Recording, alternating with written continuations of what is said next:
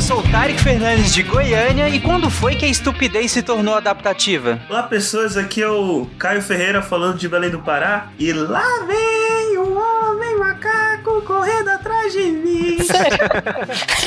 homem macaco não tem alma e não tem coração.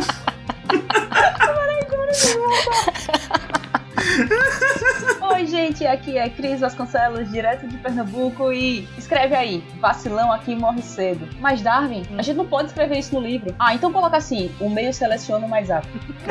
Muito bom. É verdade, Maravilha. E aí, pessoal, Marcel falando aqui de, de Paris, mas natural de Natal, Rio Grande do Norte. E quem é esse Pokémon? É o Tarek. É o Tarek. Aqui é o Felipe do Rio de Janeiro e, bom, segundo Darwin, quem não quiser cumprir a quarentena em tempos de Covid, tá tudo bem. Deixa acontecer naturalmente. Maravilha. Oi, aqui é Thaís de São Paulo e O Homem Veio do Macaco e outros mitos hoje no SciCast de Evolução Humana. Ninguém nunca Boa. perguntou se o macaco veio do homem, né? É sempre o homem veio do macaco. É, Diretamente de um isolamento social, aqui é Marcelo Guaxinim. E trocar o Fencas pelo Tarek não é uma evolução. Eita. Você está ouvindo o SciCast, porque a ciência tem que ser divertida. E mais uma sessão de recadinhos do SciCast. Eu sou a Jujuba e estou aqui para lembrar vocês que se vocês quiserem evoluir o inglês de vocês, olha aí, caraca, tô on fire hoje. Se vocês quiserem melhorar e evoluir a sua pronúncia, o seu listening, o seu seus conversation skills, olha aí, ou a sua gramática, ou o que quer que seja o que você precisar, você pode contar com o Cambly, o nosso parceiro, cara, maroto, que vai conectar um professor com você, com uma personalidade bacana, ahn, que vai te ensinar de um jeito que você entenda. Sério, tem umas coisas de gramática que eu aprendi com eles e que eu nunca mais vou esquecer. E assim, que eu já tentava entender há muito tempo. Então, experiência própria, escuta a Jujuba, eles são demais. Eles são incríveis, cara. Cada vez que eu faço aula, eu fico mais encantada por esse esquema, sabe? No seu tempo, no seu ritmo. To- uma aula totalmente individual, então isso vale muito a pena. Então, se você quiser conhecer, lembrando sempre, você pode entrar lá no site do Cambly, cambly.com, né? C-A-M-B-L-Y.com,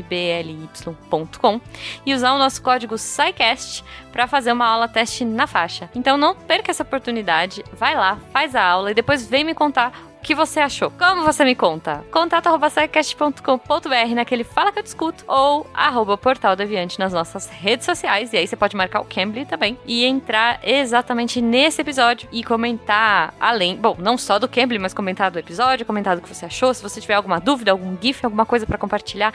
E eu tenho certeza que os outros ouvintes e os nossos deviantes estarão lá atentos para te responder e trocar ideia com você, certo? Lembrando também que, graças a vocês, nossos ouvintes, a gente continua aqui firme e forte fazendo nosso trabalho com muito amor pela ciência. E, cara, dá muito trabalho, mas vale muito a pena por você, que é o carinho que a gente recebe de vocês, sabe? O feedback bacana. Isso não tem preço. Então, você já elogiou seu podcaster preferido hoje?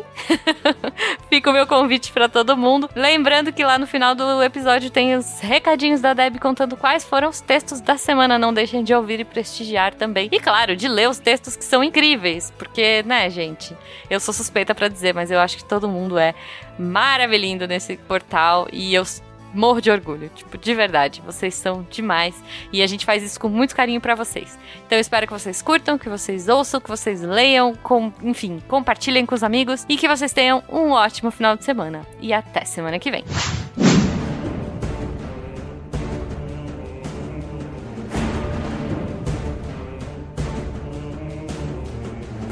Bom, gente, lá no longínquo SciCast 31, nós falamos sobre evolução viral, inclusive tudo a ver com o atual momento pandêmico no qual nos encontramos agora, né? Para quem está ouvindo esse SciCast no futuro. E depois, já no mais recente, 309, SciCast 309, nós falamos sobre evolução propriamente dito, de uma maneira um pouco mais geral, nós nos aprofundamos nos mecanismos evolutivos, na teoria da evolução de modo geral. Então, primeiro, antes da gente entrar de fato aqui na, na pauta, na verdade, nós vamos fazer tipo um previews, né? Pra gente conseguir estabelecer alguns pressupostos e avançar a partir deles. Mas antes disso, por que exatamente nós resolvemos fazer um SciCast focado na espécie mais chata de todas, gente? Porque a espécie mais chata estava pedindo pra ser falada. Ela sempre pede pra ser falada, esse que é o negócio. É que as outras são tão legais que a gente esquece. Aí é bom dar uma lembrada de vez em quando. É um bom ponto, mas eu, eu acho que tem resposta melhor, cara. Porque Deus quis. Eu acho que essa é a melhor resposta. Não, então, é, eu acho que esse episódio é meio que um adendo mega necessário dentro da teoria da evolução. Assim, se, se a gente já falou sobre evolução, cara, por que não falar sobre a evolução da nossa própria espécie? A, a, a história, é, digamos assim, a história biológica da nossa espécie, né? Como que a gente veio existir. É fundamental, uma coisa puxa a outra pra mim. Eu acho também que tem um ponto muito importante quando a gente vai ensinar a evolução, por exemplo, eu na escola, quando vou ensinar a evolução, as crianças, a primeira coisa que eles perguntam, ah, você vai falar do homem veio do macaco? Eu até usei isso na entrada porque é exatamente a hora que você pergunta pra alguém de evolução, eles, ah, é do homem veio do macaco, né? Tipo, não, vamos tirar essa ideia, vamos explicar o que significa a gente falar o homem veio do macaco, se isso está certo, se isso está errado e como que a gente interpreta os fatos que a gente tem agora. Usando a espécie humana como exemplo, sim, usando a espécie humana como exemplo, só que de um jeito que atinge muito mais, porque se a gente for falar evolução de sapos, tudo bem, por mais que ela seja super legal e tal, porque a gente tem um monte de biólogo que adora o SciCast, vai adorar ouvir evolução de sapo, quando a gente fala do homem, a gente se identifica. Já conversei com algumas pessoas, não foram muito, mas já conversei com algumas que não acreditam em evolução e, e assim, eu acho que assim, em vários temas científicos é muito comum as pessoas começarem a aceitar, mas com massa, entendeu? Então assim, não, realmente a evolução existe para os outros animais menores, né? Mas o ser humano não, o ser humano ele é imune à evolução, ele já surgiu assim e nunca vai mudar. E eu acho que nesse episódio a gente pode, é, eu acho que um dos objetivos desse episódio é fundamentar a explicação de que não tem essa de o, o ser humano, ele é um animal, como qualquer outro. E a, eu acho que às vezes a gente esquece disso. A gente acha que a gente é especial, que nós somos seres é, pensantes, como se os outros animais não fossem, entendeu? No sentido de que nós somos especiais, nós somos imunes a, a efeitos da natureza. A gente é animal, gente. Imaginar um negócio aqui, tipo, seleção natural é, usa evolução. Aí aparece lá no Pokémon. Mas é inefetivo quanto humano. Sem contar que tem aquela velha pergunta, né? Ah, se o humano veio do macaco, por que o macaco não continua evoluindo? Quem nunca Ah, ouviu sim. Porque que ainda existe isso? o macaco, é. Se os brasileiros vieram dos portugueses, como é que ainda existem portugueses? Então, o Pikachu não quis evoluir, né? Ficou Pikachu até hoje. Mas o Pikachu evolui com pedra, não evolui treinando. É verdade, é um bom ponto. É um bom ponto. Mas o Bulbasauro não quis evoluir. Ou seja, é pro ser humano usar pedra pra Se evoluir? quiser ser um Raichu, talvez. Não dá essa ideia pro ser humano, não dá. Gente, estabelecido por que nós resolvemos falar desse, especificamente sobre evolução humana, né? Eu achei legal que vocês pensaram em estabelecer tipo um preview, né? Em relação àquele sidecast sobre evolução, porque aí, como eu falei lá no início, a gente estabelece alguns pressupostos e avança a partir deles sobre, em relação à evolução humana. E, como a Thaís tinha falado, é legal que a gente vai estabelecer isso a partir de algumas perguntas. Porque, e fica, eh, Thaís, eu acho que fica bem mais didático mesmo quando a gente parte de perguntas e a gente vai respondendo essas perguntas e desenvolvendo esses pressupostos. E a primeira pergunta que você tinha colocado é: os organismos, eles mudam com o tempo? Que talvez seja a pergunta mais básica de todas, né? Ela é a pergunta mais básica de todas, só que as- às vezes as pessoas não sabem explicar por que, que eles mudam. A gente sabe que muda, só que a hora que eu pergunto, por exemplo, para os meus alunos, os organismos mudam com o tempo? Aí eles falam, é claro que mudam com o tempo. Para começar, que eles não têm noção do que, que é o tempo geológico, eles têm noção do que, que é o tempo de vida deles. E isso já faz uma grande diferença na gente entender o que, que a gente muda. Para eles, o que a gente muda com o tempo são eles crescerem e virarem adultos. Então, não é isso que a gente está falando. Esse tempo, os organismos mudam com o tempo, é um tempo geológico, ou seja, os as espécies foram mudando com o tempo e a gente tem, é, a gente tem é, evidências disso. Aí eles falam, sim, as espécies mudam com o tempo. Se eu perguntar como, eles não fazem ideia de como dizer, tá? Mas essa ideia de que os organismos mudam com o tempo e que o mundo muda com o tempo, ela não foi facilmente estabelecida. Óbvio que tinham muitas evidências de que isso acontecia, mas eles não sabiam explicar essas evidências. As evidências que a gente tem de que os animais mudam com o tempo, e as plantas e todos os organismos mudam com o tempo, são os fósseis que a gente tem de muito tempo atrás. Um animal era de um jeito e hoje em dia a gente vê, tipo, uma barata, sei lá, escrota do jeito que ela é hoje. Tadinho da barata. Eu sempre uso a barata. O Caio sabe, a gente sempre, eu sempre uso a barata porque é o animal que mais me dá medo, nojo na vida. E eu sempre uso ele porque cria uma identificação com a pessoa que tá ouvindo. Ela também é um, um organismo que não mudou muito ao longo do. Mudou pra ficar mais escrota ainda. Você tá vendo? É a minha visão. Ela é um bom exemplo para falar de evolução a curto prazo, porque existem, por exemplo, as famosas baratas imunes a Baigon. Tem a voadora. Então, todas as baratas são voadoras. Todas? Todas são voadoras. pô. Todas. Todas baratas têm asa. Pam, pam, pam. Então tem algumas que fingem só pra te enganar. É, Exatamente. é, basicamente. Elas ficam ali no chão só, só se fingindo de tâmara. Tem aquela história, acho que é o Freud que falava, né, que a previsibilidade é uma coisa boa de cultuar. As pessoas saberem o que esperar. Então a barata, com a evolução super complexa, né, ela fica naquela questão, você nunca vai saber se eu vou voar em você ou não. E a gente nunca sabe se ela é voadora ou não. Então não saber se ela voa ou não é muito pior do que saber, entendeu? A barata de Schrödinger. É, exato.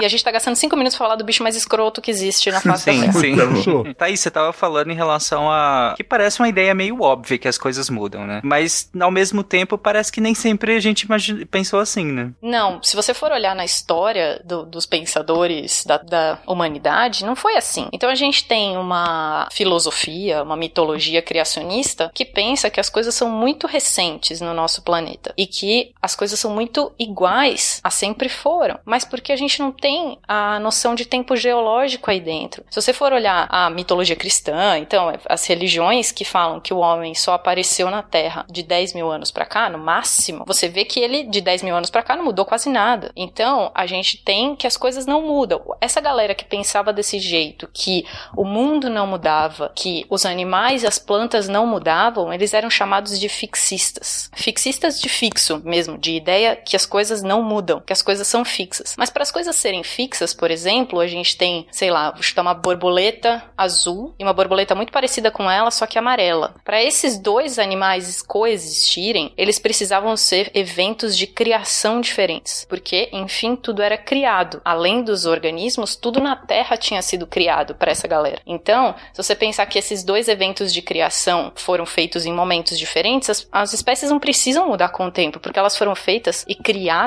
para aquele ambiente perfeitamente. E isso é meio complicado de entender. Se a gente tem um pouquinho de senso crítico, se você vai começar a analisar, poxa, mas será que aquela borboleta tá realmente num lugar perfeito para ela? Ou, sei lá, ela voou pro lugar perfeito para ela, ou ela foi selecionada? E aí eu já tô colocando mais a nossa ideia de, de seleção natural, mas porque não tenho como, como me separar dessa ideia, tá? Os fósseis acabam sendo a coisa mais inconveniente aí, né? completamente inconveniente porque eles acabam com a ideia de que a Terra tinha 10 mil anos. Então, para você ter uma Terra com 10 mil anos, você achar um fóssil de um trilobita, que é de 100 milhões, 100 bilhões de anos, sei lá quantos milhões de anos atrás, eu não sei exatamente. Você pega animais que estão vivendo há 300 milhões de anos atrás, isso acaba com a ideia dos fixistas. Eles não tinham como aceitar essa, essa verdade inconveniente mesmo, falando desse jeito. Era uma verdade inconveniente. Mas o que, que eles falavam? Ah, não, mas esse, esse processo de datação tá errado. Isso não tem como. É, esse evento de criação também colocou este animal neste local pra gente encontrar. Tudo tinha um propósito. E propósito, nesse caso, pra gente que já ouviu o cast de evolução, ferra tudo, né? Você colocar propósito pras coisas. Intencionalidade, né? E- É, você colocar intencionalidade para as coisas acontecendo é uma coisa humana, é uma coisa da cultura humana de se fazer, sim, é verdade. Só que isso ferra com o nosso senso crítico. Vocês concordam comigo? Não, totalmente. É, enxergar a intencionalidade no mundo natural é complicadíssimo, né? Já enviesa de partida tudo que a gente pode concluir estudando o mundo natural. Só queria fazer um adendo. Apesar de hoje os fixistas não gozarem mais de prestígio, né? Eu acho que hoje não existe mais nenhum fixista na biologia, talvez tirando o, o pessoal do design inteligente. Mas assim, o fixismo, eu acho que ele é uma ideia muito intuitiva. Então, talvez isso explique por que que na maior parte da história humana as pessoas foram fixistas. É porque é algo que faz sentido dentro do nosso tempo de vida. A gente não vive no tempo geológico. Exatamente, o fixismo ele faz muito sentido para a nossa experiência humana. Então, assim, é, é você ver que essa noção intuitiva ela foi se traduzindo em diversas elaborações mais sistemáticas em várias culturas humanas. Por exemplo, o fixismo no Ocidente, eu acho que ele pode ser remontado até o Aristóteles, por exemplo. O Aristóteles, que assim, claro, as pessoas já tinham uma noção de essência em relação a é, o que explicava um bicho ser um bicho, outro bicho ser outro bicho, sei lá, o gato ser gato e o cachorro ser cachorro. Intuitivamente a gente,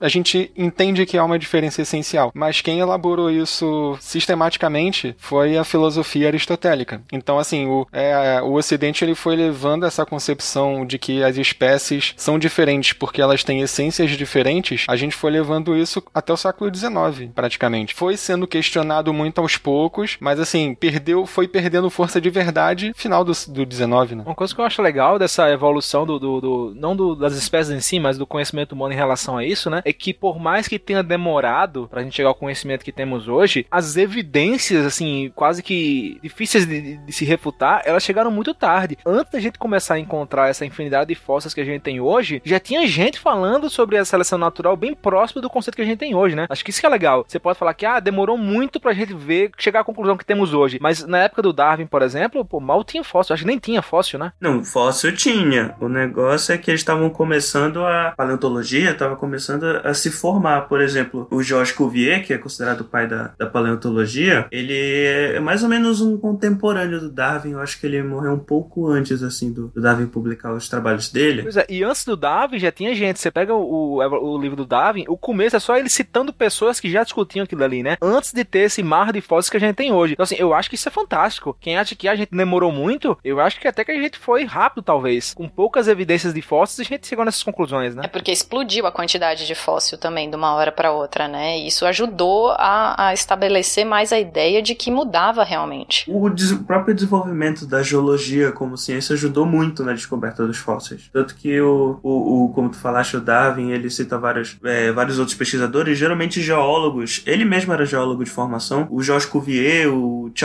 Lyell, por exemplo, eram muito importantes na área. É, inclusive, uma coisa engraçada é que eles próprios eram fixistas. E à medida que eles foram descobrindo sobre as eras geológicas, porque, bem, como o próprio nome já diz, mas é, muita gente às vezes não tem tanta curiosidade em saber, o que define as eras geológicas são mais ou menos as marcações dos fósseis e, e do solo. Por isso que se chama era geológica. Resumo da ópera, não tem problema em mudar de opinião, né?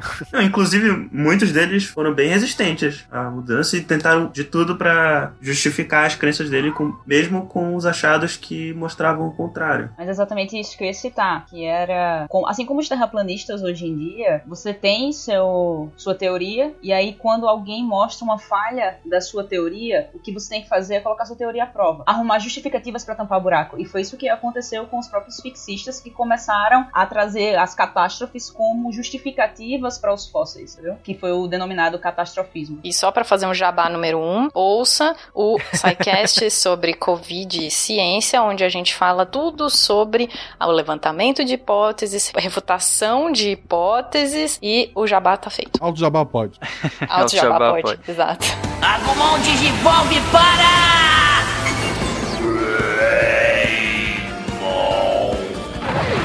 Interessante que o Felipe tinha falado em relação à classificação de espécies. A olhar uma espécie, na verdade, pré-classificação, né? A olhar uma espécie e saber que ela é diferente da outra espécie. E quem sistematiza isso, que essa, esse tipo de classificação, é o Linneu, né? E ele é um fixista, gente. Como assim? Até porque o Linneu é bem mais antigo que essa galera. Ele é século XVIII, o 17 e 18. É ele que definiu toda a taxonomia moderna, ou seja, boa parte, todo o sistema de classificação, é, classificação binomial, o nome pro gênero e o, e o epíteto, que é o nome da, da espécie. Por isso que eu pergunto, ele que teve contato com a sistematização das espécies, com estudar as espécies, com ler, classificar, olhar, saber que um é diferente da outra, faz parte, essa faz parte do mesmo gênero daquela, mas são espécies diferentes. Esse gênero faz parte daquela família. Ele que pensou isso tudo, ou pelo menos sistematizou a base disso tudo, como assim ele era fixista? Eu acho que é essa história mais de você não querer se questionar, o que a gente tem até bastante bastante gente ainda nessa situação hoje. A gente tem milhares de evidências e ele tinha muitas na mão dele. Mas se questionar além do que você consegue explicar é muito difícil. Eu acho que isso pesava muito para ele. Então ele deve ter pensado, sei lá, tô, tô, tô elocubrando aqui. Ele deve ter pensado, tipo, ah, não, não, são todos eventos de criação, como Deus é perfeito. Ele criou esses todos esses pássaros, esses todos esses répteis, esses todos aqui, para serem adaptados perfeitamente para onde eles estão. É exatamente isso que eu ia falar. Eu acho que nessa época os caras, aí, é, os caras que eu falo assim, o, o pessoal que fazia a chamada filosofia natural, né? Os historiadores naturais, os naturalistas, eles tinham muito em mente essa ideia de que a natureza ela refletia uma organização que era semelhante à organização que os astrônomos achavam há um tempo atrás que existia no cosmos. É tanto que o, o- a, a palavra cosmos ela reflete justamente essa organização, é, em que tudo está girando em órbitas redondinhas e perfeitas e uma coisa está em cima da outra e não sei o que lá. É, é essa visão de um mundo organizado, é obedecendo a uma ordem superior, ela também era aplicada para explicar eventos aqui na Terra, eventos naturais, é, sei lá, eventos biológicos, geológicos. Então, cara, era, era muito difícil sair disso, entendeu? Tinha pessoas que estavam propondo coisas alternativas, claro, mas assim, é sempre um pessoal que começa muito reduzido, né, numericamente. São poucas pessoas propondo isso até que a discussão se alastre e, e a gente chegue é, em Darwin finalmente. É um chão até lá. Inclusive, só fazendo uma última ponte com o Linneus e com o que a gente estava discutindo mais cedo, a barata americana, periplaneta americana, foi descrita por quem? Por Linneus. Mas Esse Linneu é velho, você pode ver que já na Grande Família ele era, eu acho que, o personagem mais velho. Né? Eu tava esperando isso já.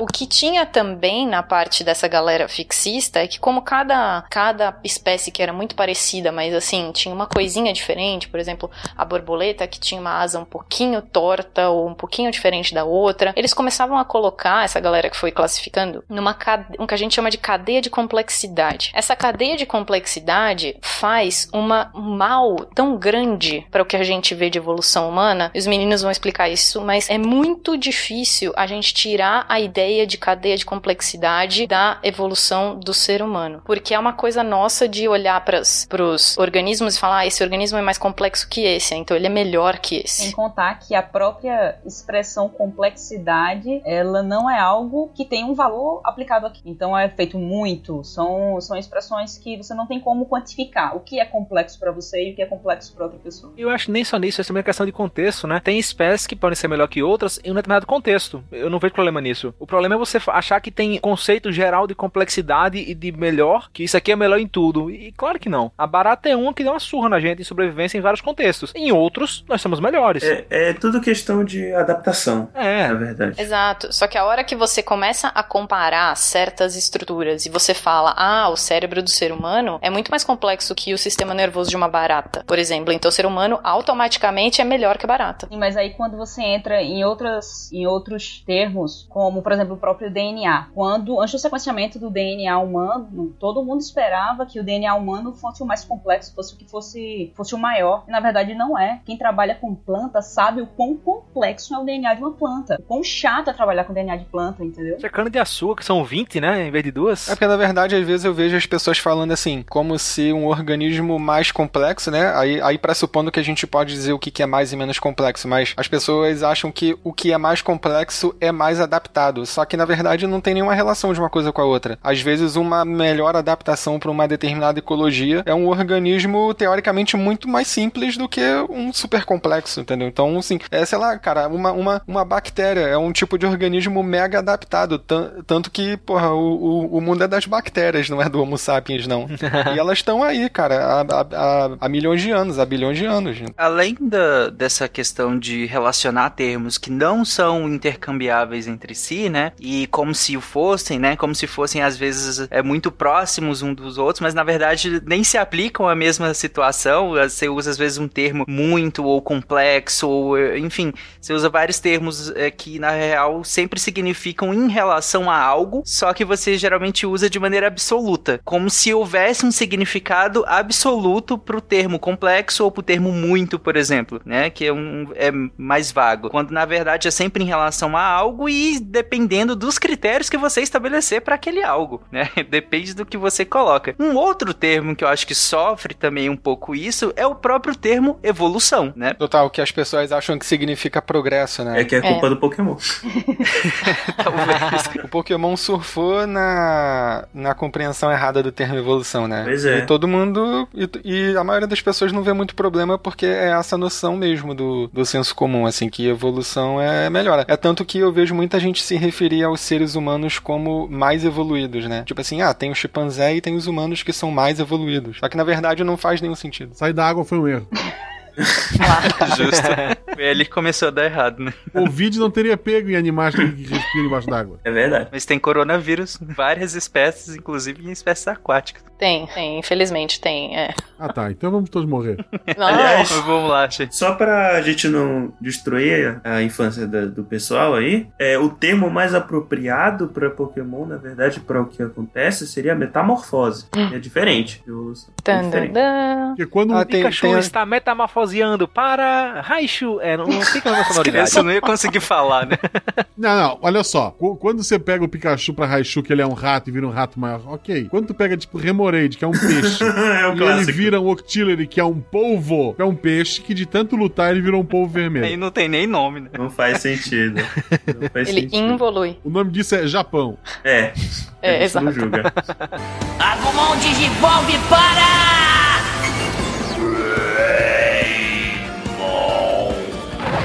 Thaís, o que, que seria nesse contexto involuir? Ai, isso é muito complicado, porque a gente vai cair em algumas frases meio complexas aqui e vão se, meninos não me deixam não me deixem cair nessas nessas frases. Não involua. Uhum. Desenvolva. É. Pois é, por exemplo, você tem peixe, eu não sei se é peixe ou se é al- algum morcego, alguma coisa assim que vai viver dentro de uma caverna e a gente fala que ele perde o olho. É morcego? É, Sei. são vários animais que vivem em caverna. Não, tem peixe, tem peixe. Mas não é que ele perde o olho, é que muda o olho, né? Às vezes perde. É o que é uma regressão. Então, que o que a gente chama de regressão é uma coisa que muito difícil da gente não cair numa frase que a gente vai falar que é lamarquista, que aquilo perdeu a função, aquilo não precisa mais ser feito por aquele bicho, então o bicho que vai viver dentro da caverna ele não precisa mais de olho, então ele não faz mais olho. Isso é uma frase muito lamarquista e a gente não tá aqui, eu, eu pelo menos não tô mais não tô aqui para confrontar um com o outro. Eu falo bastante isso para os meus alunos que vêm sempre de uma de um ensino de evolução onde Lamarck está errado, Darwin está certo. Então eu não consigo com essa com essa frase porque os dois nem se encontraram na vida. E, e, na verdade o Lamarck foi muito influente pro Darwin, inclusive. Ele tem muita Exato. importância pra evolução como Não, todo. total. O, o, o Lamarck, eu acho que na época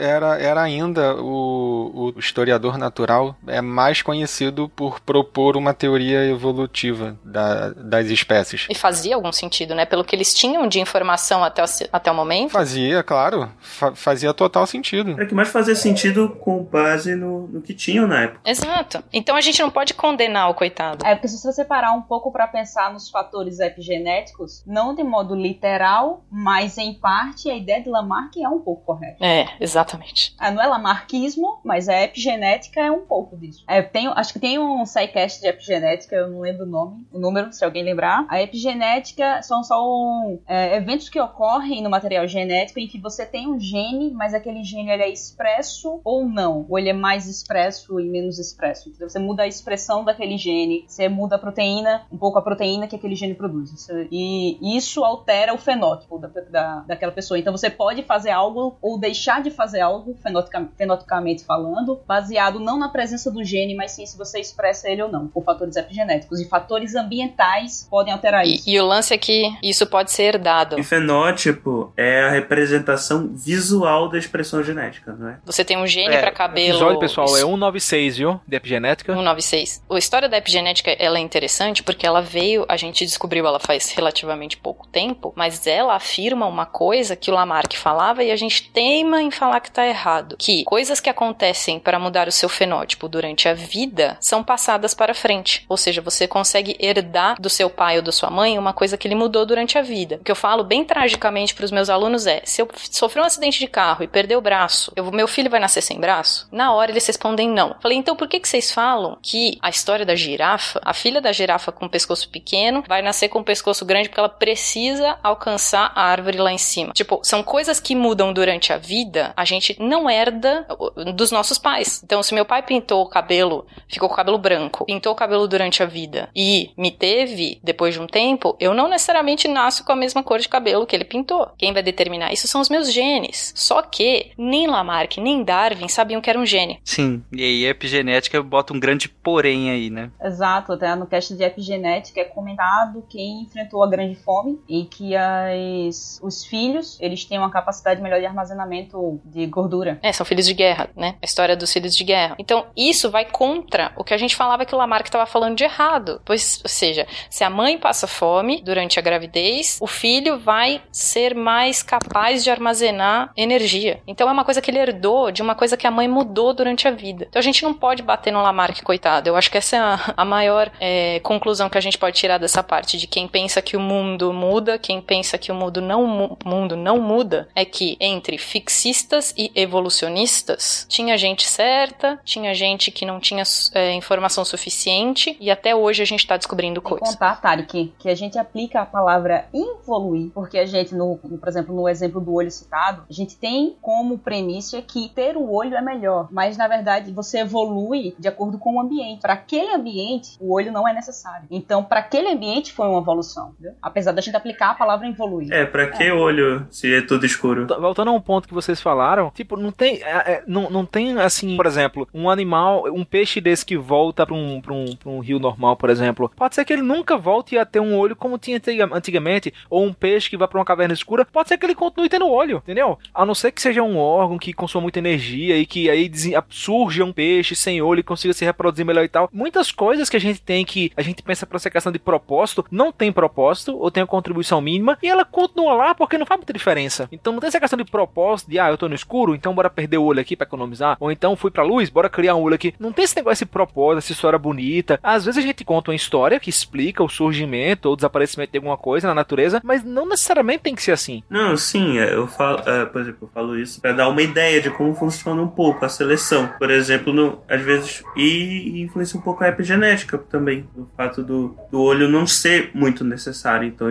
então de repente, um, a prole do bagre que nasceu sem, sem olhos, por exemplo, ou com olhos com visão reduzida, não vai fazer diferença pra eles, porque eles já vivem na caverna. Aí, pessoal, eu só, só queria fazer um parêntese nessa discussão em que a gente tá usando esse exemplo do peixe que vai pra caverna e perde o olho e tal. Pro ouvinte, assim, não, não se embananar no que a gente tá falando. A gente tá falando assim, ah, o peixe, não sei o que, o peixe. Mas a gente não tá dizendo que quando um peixe vai pra caverna escura e ele não precisa enxergar, ele perde o olho. Quando a gente tá falando desse fenômeno do, do ponto de vista da evolução, a gente tá falando do- de um ponto de vista populacional. Então, é assim, a gente tá falando de um grupo de indivíduos que ao longo de gerações ele vai tendendo a ganhar uma característica ou talvez perder uma característica porque ela é, aumenta ou diminui a as chances dele ter sucesso reprodutivo. Então assim, não é um bicho que ele muda de ambiente aí ele perde o olho, é um fenômeno que demora gerações para acontecer. Tem uma coisa que, tipo, às vezes a gente fala que, ah, eventualmente na população surgiu um peixe que tem uma característica que vai dar a ele uma maior adaptabilidade naquele ambiente. Daí você vai lá pescando e assim, se ele tem uma vantagem com relação aos outros, a chance de você conseguir pescá-lo supostamente é menor, mas ela existe. Então pode ser que você pesque esse peixe, você come esse peixe e aquela habilidade, aquela característica que iria surgir naquela população com os descendentes não vai vir mais. Então assim, às vezes até teria um indivíduo daquela população que ia trazer uma vantagem,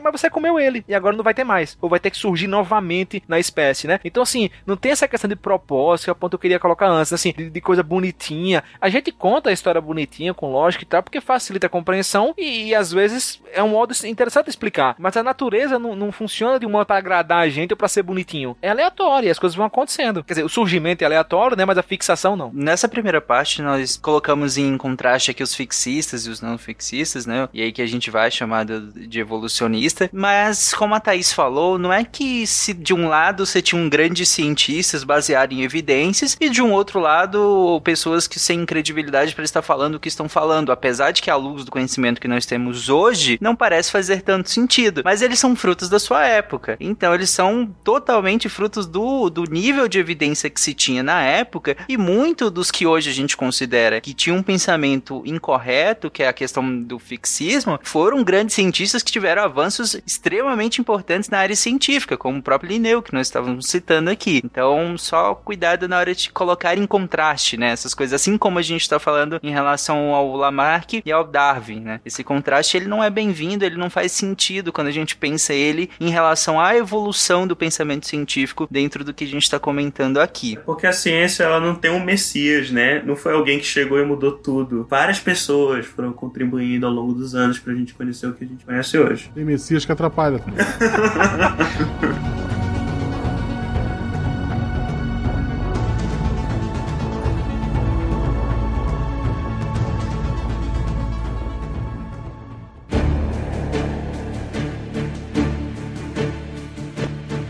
Nesse momento, nesse primeiro momento que nós falamos, partindo dessa primeira pergunta, que é se os organismos eles de fato mudam com o tempo, e a gente colocou essas teorias em contraste aqui, acho que a pergunta que vem a seguir é: ok, eles mudam, mas como? Então, eles mudam de um jeito que a gente já explicou mais ou menos aqui. A gente falou que o Darwin falava, a gente falou mais ou menos o que o Lamarck falava também. Mas uma, uma frase que fica, e provavelmente é a frase que a gente sempre ouve quando vai estudar evolução, a teoria da evolução, que é a descendência com modificação. Ou seja, do, da junção dos gametas dos seus pais, nasceu uma pessoa diferente deles. Ela não é completamente igual à mãe, ela não é completamente igual ao pai. Então, a cada evento de reprodução sexuada, você tem uma, uma criatura sendo formada, um organismo sendo formado que não é 100% igual aos pais. Então, essa descendência, ela pode ser com alguma modificação, e ela é com modificação. Se você leva isso para níveis maiores, ou seja, que nem o, o Felipe falou de uma, um tempo muito grande para o peixe perder aquele olho, você vê que aquilo foi gradualmente acontecendo. Ou seja, um primeiro peixe teve uma mutação qualquer que aquele olho parou de funcionar. Aquele olho parou de funcionar, os filhos daquele peixe nasceram com um olho que não funcionava mais. Os filhos desse peixe, ou seja, os netos desse primeiro, já nasceram com uma modificação a mais e outra a mais. Aquilo vai se acumulando com o tempo e você vê uma população depois de muito tempo bem diferente daquele primeiro peixe que perdeu a visão por causa de uma mutação inicial. Entendeu? Essa que é a ideia da descendência com a modificação. A descendência com modificação, ela pode ser feita por coisas que a gente já falou aqui, como a reprodução sexuada, ela ganha variabilidade, ou seja, você consegue gerar descendentes com mais variedade genética. Você tem mutações que acontecem no meio do caminho, que podem dar uma diferença de um indivíduo para outro. E a epigenética que a gente já falou, que é uma coisa que acontece depois que o indivíduo já é gerado, ou seja, durante a vida do próprio indivíduo, a gente pode mudar o nosso fenótipo com a epigenética. E uma das coisas que também garante muita, muita variabilidade entre uma geração e outra é o crossing over, que é quando a gente tem o pareamento de cromossomos na, na hora de fazer o seu espermatozoide, na hora de fazer o seu óvulo. Quando as células estão se dividindo, cromossomos que têm a mesma função, como a gente tem dois de cada, a gente tem 23 pares, esses cromossomos se pareiam e eles ficam lá dois xizinhos um do lado do outro e eles podem é, cortar um pedacinho e trocar com o cromossomo do lado. Ou seja, aquele cromossomo que foi fazer parte de um espermatozoide tem, tem um pedaço de um cromossomo que foi parar no outro espermatozoide também. Isso ganha uma variabilidade muito, muito grande. Eu não sei se a gente tem calculado isso. Tem uma outra forma conhecida também, que a gente pode nomear aqui de transferência, e eu não estou falando de bactérias, é um cast de evolução humana, e isso realmente é no genoma humano. Alguns vírus, eles têm a capacidade de integrar o material genético ou DNA do hospedeiro, no nosso caso do homem. E isso pode ocorrer em células germinativas e dar origem, e acabar dando, dando origem a um, a um ser viável, que agora vai ter no seu DNA também um DNA de vírus e acaba passando isso para os seus descendentes. A gente chama de elemento viral endógeno, que é quando você tem no genoma uma parte de um vírus que está integrado no seu DNA. E o genoma humano é cheio desses, desses elementos. E eles trazem uma vantagem evolutiva, como por exemplo, algum desses elementos virais, eles geram resistência a infecções. Então, sim, isso tem, gera uma evolução e é outra forma que você tem também de diversificar as espécies. E a gente tem, por exemplo, datado alguns desses, desses elementos virais de mais ou menos 30 milhões de anos, ou seja, muito antes do Homo sapiens. Ah, interessante, porque é um mecanismo diferente da epigenética que a gente estava falando aqui, né? Que a epigenética você não tem troca de bases, né? E é bem sem vontade, entre aspas. Não foi uma coisa selecionada, foi ocorreu ao acaso. Sim, o que, o que determinou que isso acontecesse, primeira parte, foi a exposição, né? Você foi exposto àquele, àquele microorganismo, aquele vírus, por exemplo, e a partir daí foi a, a, a mudanças de, em aleatoriedade que fizeram com que o material genético desse vírus fosse não só incorporado ao seu, ao seu material genético, quanto passado à sua prole, né? E que te dá uma vantagem adaptativa, né? O ambiente é o agente. Não. É um, é um processo algorítmico em que os indivíduos variam e aí as variações que, digamos assim, se, se dão melhor ali naquele ambiente são as que vão sobreviver e gerar mais descendentes. E aí aos poucos você vai tendo cada vez mais descendentes com as características daqueles indivíduos que foram, que conseguiram sobreviver e gerar mais descendentes. É um processo totalmente alg- algorítmico, não precisa ter vontade e intenção nem no ambiente, nem nos animais que estão sendo selecionados. Uhum. Então, exceto se o ambiente for a ilha de Lost, de modo geral, o ambiente não tem intencionalidade nenhuma. Não, mas ali foi ação humana, hein? Do osso polar. Foi a Dharma, É, não, não tem ali, é antropólogo. Exatamente. Mas em todos os outros ambientes, gente, que não a ilha de Lost, o que, que significa ser adaptativo? É, é o, o indivíduo que é adaptativo? É uma característica que é adaptativa? É um modo? É- o que, que exatamente significa quando a gente fala que algo é adaptativo para aquele indivíduo naquele ambiente? O que significa é que o organismo é que, é que tem uma coisa complicada. Quem é selecionado não é a característica, ou seja, o, o urso polar é branco, então quem vai ser selecionado é o pelo branco. Não, é o animal que contém o pelo branco. Então é o animal que contém o pelo branco que vai conseguir se reproduzir mais e aí aquela característica vai ser passada. Então tem uma, uma diferença em a gente falar que a característica é selecionada ou o animal que contém a característica é selecionado. Porque o animal que contém a característica que é selecionado e que é o, o que a gente está falando aqui, ele carrega diversas outras adaptações para viver naquele meio que não só o pelo branco para viver na neve. Ele carrega inclusive as inserções de vírus que a gente tem também. O urso polar provavelmente tem uma cacetada de inserção de DNA de vírus no dele também. Então isso é passado para frente. Tem um monte de grupo de pesquisa que eu conheço que trabalha com um tipo de coisa que chama, é até bonito o nome, que chama hitchhiking genes, que são genes que pegam carona na evolução de outros genes. Ou seja, por exemplo, um gene qualquer que pega carona no urso polar sendo selecionado porque ele tem pelo branco, entendeu? Então você tem vários genes, óbvio que isso, de novo, não tem propósito, tá? A gente fala que ele tá pegando carona, não é porque ele quer, tá acontecendo isso, acontece. O animal foi selecionado, o gene foi junto com ele para outras coisas também. Mas ele só foi, ele só foi para frente porque aquela característica daquele animal, aquele animal com aquela característica foi selecionado, mas não tem intenção. Sem querer alimentar esse, essa questão de propósito, né? Mas a conclusão que eu chego é que além do gene egoísta, tem um gene pilantra agora também, né? Pilantragem, pilantra, pilantragem total. Mas isso é mat- matematicamente também O calculado. gene Kinder Ovo, né? Aliás, olha aí, Tarek, pra galera visualizar bem isso também, um exemplo prático, é, muitas raças de animais que foram feitas seleção é, artificial apresentam problemas por conta desses genes. Por exemplo, é por isso que várias raças de cachorro têm, sei lá, problemas genéticos daquela raça. Porque para eles ser, porque quando fizeram os cruzamentos, é, fizeram o cruzamento interparental, por exemplo, para definir essas raças, só que além das, das mutações que podem causar por conta disso, outros genes que poderiam desencadear alguma doença passaram a ser selecionados de carona com genes que, com as características que, que queriam nas raças. Exemplo, o Shih Tzu e o estrabismo. Bem comum você identificar Shih Tzu com estrabismo. Golden com problema renal, é porque você não consegue. Isso, Doberman com problema cardíaco. Tem um animal que a gente usa em laboratório, que é um camundongo, que a gente chama de, bizarramente, vocês vão achar engraçado, mas ele chama camundongo nude. Sim, ele chama camundongo nude. Ele é despelado. Exato, ele não tem pelos. Só que a gente usa esse camundongo não porque ele não tem pelos, porque ele não tem um órgão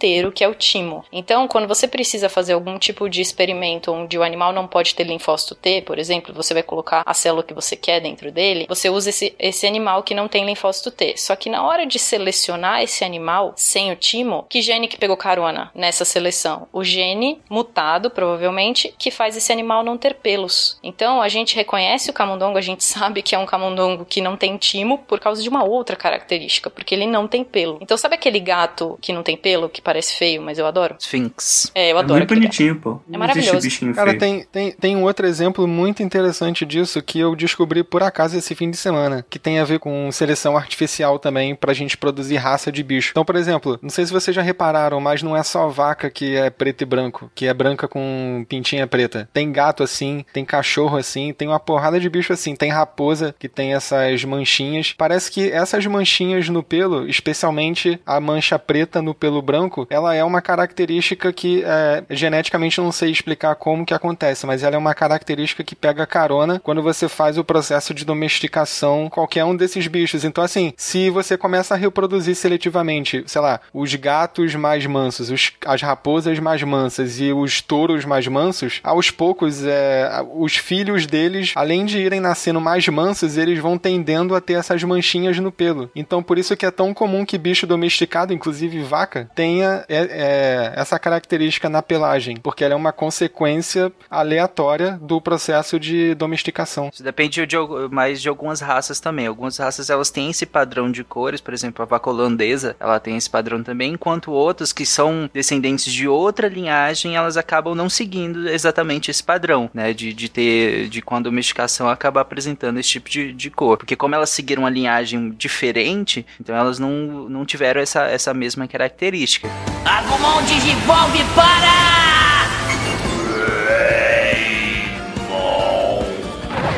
Mas isso que vocês trouxeram é bem interessante, porque pode ser que a Thaís estava usando aquela questão do urso, do urso ser branco, e acabar carregando uma série de outras características também, com, com essa adaptação, e não necessariamente o fato dele, ter, dele ser branco é o que explica é, inteiramente o fato dele ser mais adaptativo, né? Porque pode ser que nessas outras, nessas outras características que foram selecionadas junto com ser branco, que, que deram esse, esse incremento de, de adaptação, né? Que eu queria ter como conclusão dessa parte é que não é só o que faz o animal se adaptar que é selecionado. A gente fala que aquilo vai ser, vai ser determinante para ele ser selecionado, mas um monte de coisa vai junto. E esse monte de coisa vai junto e vai fazendo a gente acumular complexidade, entre aspas, tirando a conotação de complexidade que a gente já usou antes, mas a gente vai acumulando complexidades. A gente vai acumulando órgãos que vão sendo necessários para cada vez mais, porque eles estão pegando carona com outra coisa que foi selecionada. Então, isso tudo pode ser modelado matematicamente, os meninos falaram também isso, só que é muito importante a gente entender que são seres vivos que são selecionados, tá? Não é só o pelo branco, que senão o polo norte seria lotado só de pelo branco, se eles conseguissem se reproduzir só o pelo branco. Mas é o animal que possui aquela característica que vai ser selecionado. E é o animal cheio de genes mutados, de genes funcionais, de genes cancerosos, de genes que fazem N coisas, o animal portando tudo aquilo que vai ser selecionado. Perfeito, e isso é, demonstra o que o Caio também trouxe lá atrás em relação aos animais, né, Caio, que você falou em relação aos animais domésticos, que foram selecionados artificialmente para que atender alguns, algumas características que nós queremos que eles atendam, porém nesse pacote vieram vários tipos de doenças, que em alguns bem graves, inclusive, que a, acabam com a qualidade de vida desses esses animais, principalmente aqui os cães, e só para que a gente tivesse um pelo do padrão certinho que a gente queria. E aí a gente tinha alguns indivíduos que tinha aquele tipo específico de pelo que a gente queria, que, que, que a gente achou muito bonito, que a gente achou que, que era mais legal, ou que o rabo dele era virado de um lado exato que a gente achou mais legal. E para que isso se perpetuasse, nós acabamos cruzando eles com os indivíduos que também apresentavam, com indivíduos da mesma família que apresentavam essa característica característica também, e assim fomos perpetuando algumas características, e outras tantas vieram a reboque dessas que causam uma série de doenças hoje que são características de algumas raças de cães, né? É, inclusive, para finalizar isso, não comprem adote, gente. Mas vamos lá. Dito isso tudo, essa segunda parte em que a gente falou da questão de ou como que o ambiente interage com essas mudanças, né? É, até que ponto o ambiente vai promover é, é, a seleção dessas mudanças, e isso dentro do que a gente estava falando de que como que esses organismos mudam. Acho que agora a gente pode partir para uma pergunta que, na verdade, a gente, em torno dela desde o início do episódio, vocês citaram lá no início, de que o homem veio do macaco. É isso, é simples assim, a gente tinha um macaco, esse macaco foi evoluindo e chegou no homem. E aí, por que é que temos macacos ainda? Nós somos macacos? É isso que eu queria falar.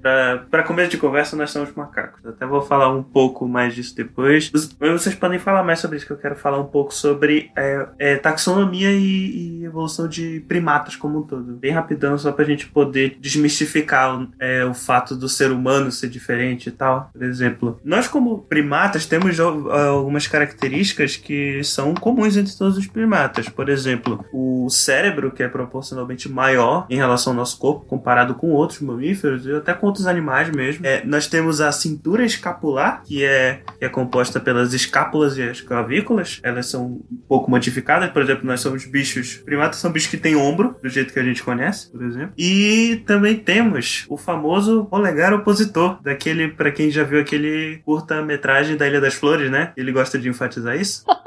A Ilha das Flores foi citado nesse Você cast, foi longe, cara, hein, Caio? Obrigado a todos os professores de geografia. Exatamente.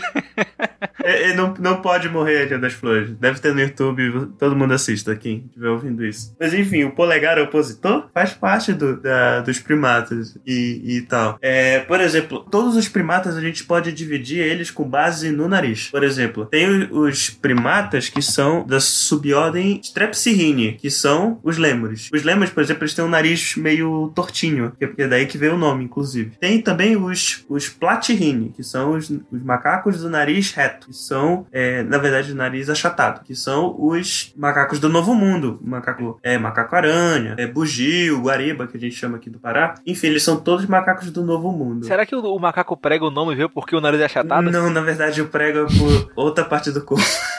E pensou besteira, pensou certo, inclusive. Caraca, sério, eu É, não sabia é, dessa. tem forma de prego. Pô, eu sempre procurei na cara dele a pista. não, não é. Não. Tá olhando. Na, na- eu não vou falar nada, não. Olhei pra cabeça errada. Eu ia dizer isso, mas me controlei. Os macacos que são platyrrhini, eles têm as, as narinas voltadas pra frente. Por isso que são macacos do nariz achatado. E tem os catarrhini, que são os macacos... Catarrente, mentira. São os macacos que têm as narinas voltadas pra baixo. E, e aí incluem os macacos do Velho Mundo e os apes. É, ape não tem tradução em português, mas é, é um nome em inglês que se dá para superordem hominoide. Os do Velho Mundo é europeu? É do Velho Mundo, europeu e África. E asiático. Ok. É, Novo Mundo é tudo América. Ape em português não chamam de símio. Eu lembro que em Planeta dos Macacos eles usam esse termo, É símio. porque teoricamente símio dá pra referir, se referir a qualquer coisa, qualquer primata. É meio que um sinônimo. Mas em inglês é, o termo é mais, é mais específico. Ape são pros hominoides. É que em inglês, como você falou, difere entre os apes e os monks, né? É, monkey é tudo que, que não é lemur e não é ape. Caramba, agora complicou. O Lemur tem alguma coisa a ver com isso? Tem, porque os lemures são bem diferentes, são bem diferentes, mas ainda são primatas por causa do, do polegar opositor, Ah, o- ok, ok. o, cérebro grande Ok. e tal, Ilha das Flores, essas coisas. Aí, inclu- então, os hominoides, eles são divididos em duas famílias. Ilobatide, que é a família dos gibões, não sei se vocês conhecem esses macaquinhos, são muito bonitinhos, os macaquinhos que vivem, que vivem na, na Ásia. E, olha só, família hominide, que não inclui só os seres humanos, mas também inclui gorilas, chimpanzés, bonobos e orangotangos, ou seja, eles são nossos parentes muito próximos. Eles são da mesma família que a gente. E isso que eu gosto de puxar, porque já, já mostra, eu acho que ajuda a desmistificar essa ideia de que o ser humano é separado dos outros animais. Não, a gente tá junto, nós somos todos hominídeos. Mas é hominídeo, o, o bonobo é hominídeo, e orangotango é hominídeo, gorila também. É, geralmente quando a gente se refere a hominídeo, a gente fala ah, aos, aos membros do gênero Homo, que é o gênero dos seres humanos. Aí, tanto que na família hominídea tem outros gêneros. Tem o pongo, que é um, gênero, um nome engraçado, que é o gênero dos orangotangos. Gorila, que é o gênero mais fácil que existe no mundo. Eu vou deixar vocês adivinharem qual é o bicho, que é do gênero gorila. Você vê como o homem é um bicho safado, né? Porque a gente, a ciência fala que a gente é igual, que é a mesma família, mas a família não é macaquídeo, é hominídeo. Macaquídeo. Então, assim, é igual, mas ainda é o meu nome. É. Macaca é um gênero, inclusive, de um macaco que, da única espécie de macaco que é encontrada na Europa, que é encontrado perto do Estreito de Gibraltar. Nessa diferenciação que você tá fazendo, é que você partiu de um ancestral em comum e aí você foi ramificando, né? E aí nessas ramificações a gente tem os lêmures um pouco separados dessa diferenciação que a gente faz entre os monkeys e os apes, né? Como os macacos os do velho mundo e tudo mais. E apesar dele ter características de primatas, ele já tem algumas diferenças. E aí, à medida que a gente vai afunilando, a gente vai entrando nesses macacos do novo mundo, né? Os, os monkeys e os macacos do velho mundo, que aí vai chegando mais próximo da gente, né? Que a gente tá dentro dos apes, né? Só pra fazer essa diferenciação. E aqui é, inclui os orangotangos, os gorilas, os chimpanzés, inclusive os chimpanzés estando bem próximos da gente, né? Sim, ah, o gênero Pan, que é o gênero do, do chimpanzé e do bonobo, inclusive eu posso falar os nomes científicos porque só são duas espécies. É o Pan troglodites, que é o chimpanzé, e o Pan paniscus, que é o bonobo. Eles são o nosso grupo irmão, ou seja, são os organismos vivos mais próximos da gente, mais próximos do gênero Homo. Geneticamente, os chimpanzés e humanos são similares em 99%, considerando as bases do gene. Então, por exemplo, o ser humano tem algumas duplicações dos genes ou posição dos genes de forma diferente, mas em composição do DNA eles são 99% semelhantes aos humanos. É, isso, inclusive, ou tem vários debates né, no meio acadêmico. Já teve gente que propôs incluir o, os chimpanzés no gênero Homo para virar homo troglodytes, homo paniscos. E aí tem, tem até uma certa resistência a isso, né? Que, digamos, as pessoas. Acho que ainda existe algum tipo de ego, ou o pessoal fala que não é o suficiente para justificar, botar tudo junto assim, mas enfim, isso é um debate. Provavelmente a gente não vai achar a resposta tão cedo. Especiação é uma coisa bem polêmica, né, na biologia. Eu não sou biólogo, vocês são, eu jogo para vocês isso, né? É, é, é, inclusive definir o que se algo é de certo gênero é uma polêmica em vários, vários grupos. Em inseto é uma loucura, por exemplo. Tem às vezes é, famílias inteiras que a gente não sabe dizer se aquela família é uma família só, ou se são N famílias. E existem várias hierarquias diferentes dentro da taxonomia. O famoso que a gente conhece é ordem, família, gênero e espécie, né? Pelo menos eu imagino que todo mundo aqui já tenha ouvido falar pelo menos uma vez disso. Tanto que existem outras hierarquias entre essas que são menos comuns, tipo subfamília, tribo, subgênero, parvordem, superordem, os termos muito malucos aí que nem eu tenho certeza de onde que encaixa. Mas, mas enfim, a gente não vai focar muito nisso. Agumon Digivolve para!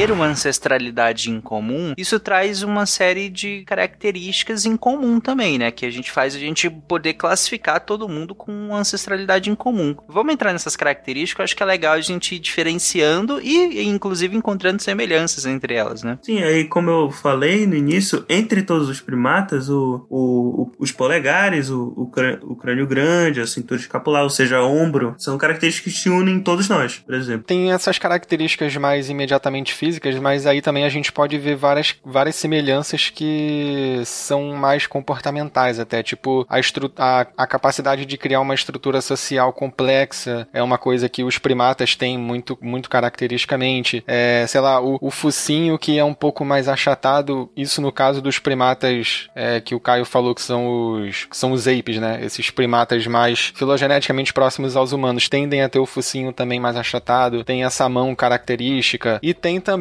o, o que na psicologia a gente chama de, de empatia, né? Esses, esses animais, eles têm bastante capacidade de reconhecer tanto estados emocionais em outros indivíduos, quanto em também predizer comportamentos. E eles fazem isso olhando para a face. Então, assim, os primatas todos, em geral, têm a face bem expressiva, com capacidade de, de fazer um monte de expressões faciais de diversas emoções e tal. Inclusive, tem vários estudos que mostram que, assim como os humanos, é, eu, eu acho que não, não apenas gorilas, é, chimpanzés, bonobos e tal, mas também outros, outros primatas, tipo os babuínos, eles, os rezos, eles, quando você mostra foto de humano, foto de macaco, eles tendem a focar o olhar deles para a região dos olhos, nariz e boca, que é a mesma região que os humanos se focam para fazer reconhecimento facial. Então, assim, a gente vê que, claro, isso isso está inserido é, no que eu falei primeiro lá da complexidade social desses animais. Então, assim, a gente usa todas essas capacidades e a consequência disso eu acho que é o aumento da complexidade social, capacidade de comunicação, de previsão de comportamento, etc, etc. É, tem, tem uma outra característica que ela não é comum aos, é, em relação a humanos e todos os outros primatas, mas é uma característica que os humanos dividem com os bonobos, que é o sexo frontal. Que eu saiba, os bonobos são os únicos primatas que fazem sexo um de frente pro outro, assim como os humanos. Aí eles fazem olhando um pra cara do outro. É, é curioso perceber isso. E é curioso como que isso é uma coisa tão humana, mas ao mesmo tempo tempo que a gente tem em comum, é nem que seja com um bonobo só, né? Isso é bem interessante. É engraçado que os bonobos eles são animais bem sexuais. Bem sexuais. É, por exemplo, eles também é, fazem sexo não só por, por, reprodução, eles fazem por prazer, às vezes eles resolvem certas situações dentro do bando com sexo, né? É, deve ter humanos que fazem isso por aí, inclusive. É... Não, isso é uma característica que a gente pegar muito próximo do ser humano, né? De, do sexo ser, ser um, um, um ter um componente social social, de, de, de disputas sociais e tudo mais, tem um peso de significado muito maior do que o peso, digamos, biológico, né? Exatamente. E, e tem uma outra coisa também que é muito interessante que eu esqueci de falar. Os bonobos, eles fazem sexo fora do período fértil, então, assim como os humanos. Então, assim, é, é você ver que tá bem marcado, como o Caio fa falou, essa, essa função sexual social nos bonobos. O, o sexo não é só uma coisa que os animais fazem quando estão no período fértil. Eles fazem por troca social mesmo. Eles fazem, gostam do que estão fazendo e usam o que estão fazendo socialmente, né? Que, que, que a gente pode, egocentricamente, falar que é uma característica muito humana, né? É. A gente pode falar hoje que é uma característica muito hominídea.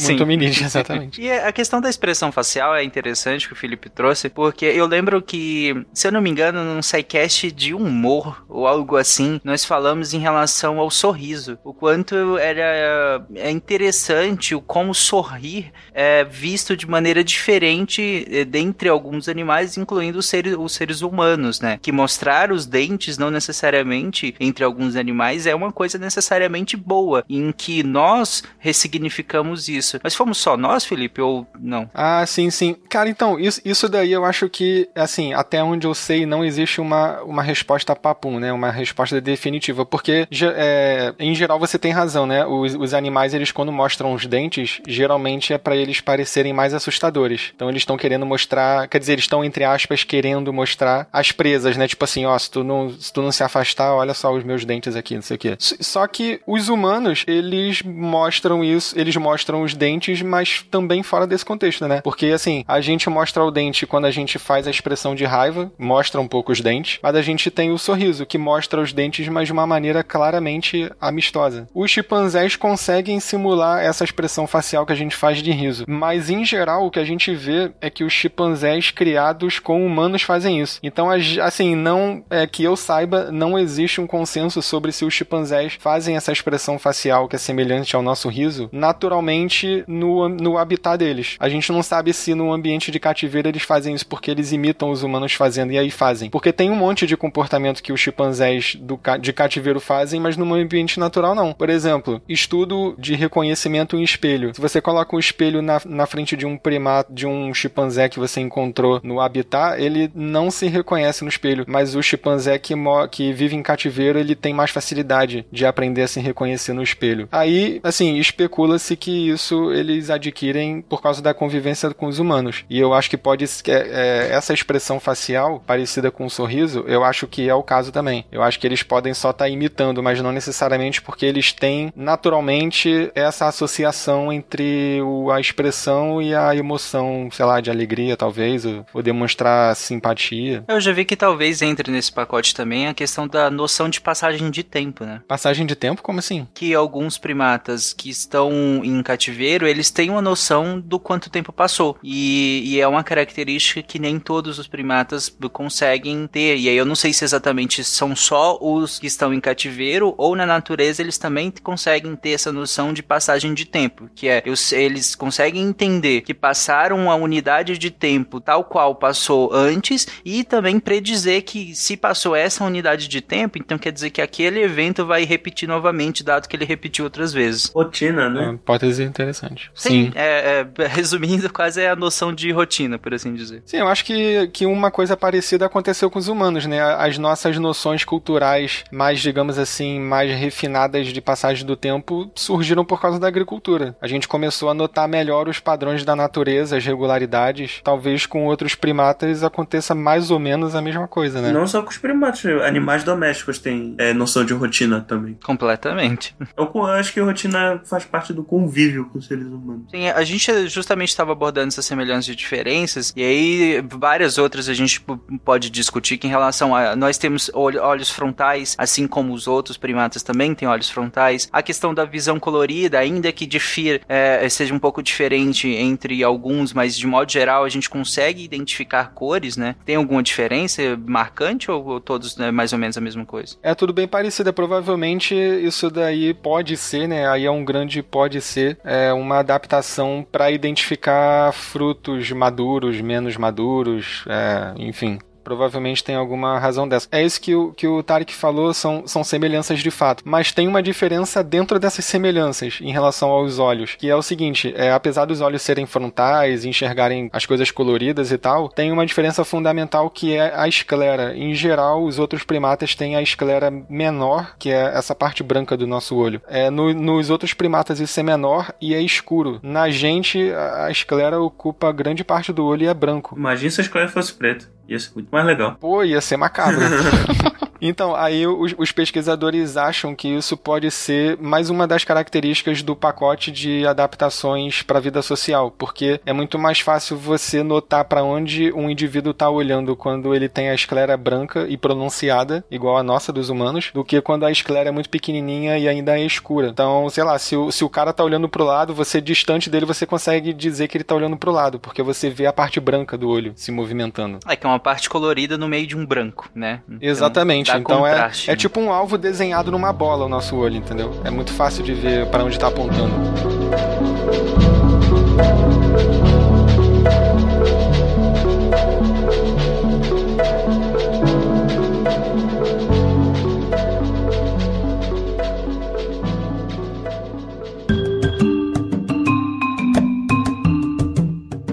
Entre outras características que a gente pode citar, que é a questão do bipedismo exclusivo que nós temos, e aí já difere um pouco mais entre os outros primatas, né? Isso. Aliás, isso é uma coisa que inclusive ajuda a gente a identificar nos fósseis, é, já puxando um pouco para quando a gente for falar do, do, dos outros hominídeos. Mas, por exemplo, o bipedismo, existem dois tipos de bipedismo, né? Como o Tarek falou: o bipedismo exclusivo e o bipedismo oportunista. O exclusivo somos o, é o dos seres humanos e da maior parte dos hominídeos. E, e é o, o fato de, de, a gente andar com a coluna ereta, pelo menos quem tem a postura boa e não, não anda curva. Na, em teoria, nossa coluna é feita para andar reto. E aí isso é exclusividade dos humanos, de, de outros membros do gênero Homo. Enquanto o bipedismo exclu, é, oportunista é, são do, dos outros primatos que conseguem andar bípedes, os outros apes, no caso, por exemplo, orangotangos. Na verdade, não só os apes, mas outros macacos também. Por exemplo, o macaco-aranha, por exemplo, ele, ele faz bipedismo oportunista. E o que, que é isso? Significa significa que esses animais eles não andam em uma postura bípede o tempo todo. Eles costumam, por exemplo, ser um animal arborícola, eles costumam locomover escalando. Então eles já fazem isso de maneira curvada porque é mudo, o centro de gravidade é mais prático para eles. Aí quando eles precisam, eles andam na postura bípede. Quando isso é, quando isso é fortuito para eles, mas não é a postura de locomoção padrão. Eu lembro que no, no livro Sapiens, o Harari fala sobre essa questão do bipedismo e como isso teria influenciado em questões sociais, em questão de cuidado parental, né? Eu não sei até que ponto aquela hipótese que ele levanta, ela é a mais aceita hoje, mas ele levanta uma hipótese lá que o bipedismo, ele teria ficarmos ereto, teria constringido o canal do parto e feito com que os, os seres humanos acabassem nascendo mais prematuros e com isso aumentar o cuidado parental que aumenta as relações sociais. Claro que ele desenvolve melhor esse pensamento, eu tô resumindo o pensamento aqui para fazer sentido, né? É, basicamente isso mesmo.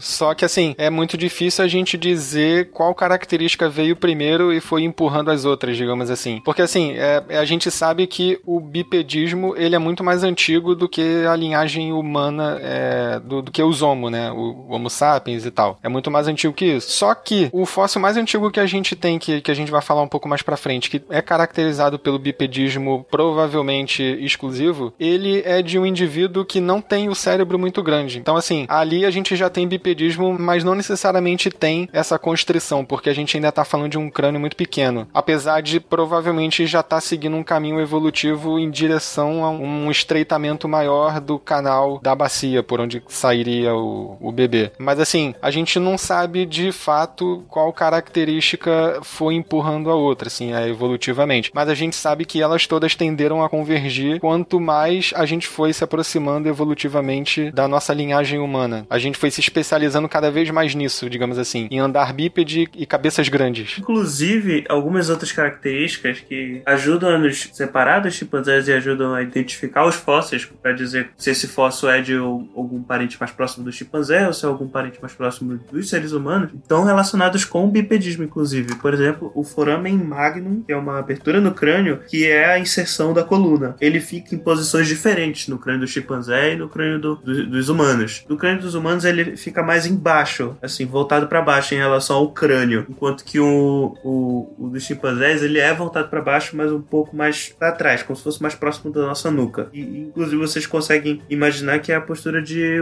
um, animal que anda curvado. Por exemplo, é mais cômodo para ele andar, o, a coluna se manter curvada, assim. Então já, já meio que faz essa ligação com o crânio já curvado. Outro ponto, por exemplo, é a articulação do tornozelo. Por exemplo, nós- os nossos tornozelos eles não conseguem eh, se dobrar em ângulos em tantos ângulos assim, justamente para facilitar a, Exceto bailarinos. né? é, é, exceto bailarino. Mas bailarino a gente não conta nesse sentido. Não, mas mesmo bailarino, eles não conseguem dobrar o pé em direção à canela, por exemplo, tanto quanto um chimpanzé conseguiria. Os chimpanzés eles conseguem dobrar bastante porque ajuda a escalar árvores e outras coisas. O, o ser humano, já que ele anda bípede, ele não precisa, em tese, não precisa escalar tanto. Então ele, o tornozelo ele já fica numa posição, já, já tem uma formação que permite que o humano já ande bípede sem muitas dificuldades para ajudar a sustentar o próprio peso. Inclusive o, o nosso próprio pé ser reto e o, e o que seria o polegar opositor do pé nos outros macacos virar o dedão é por conta disso. Vocês, vocês já repararam, mas o nosso dedão é,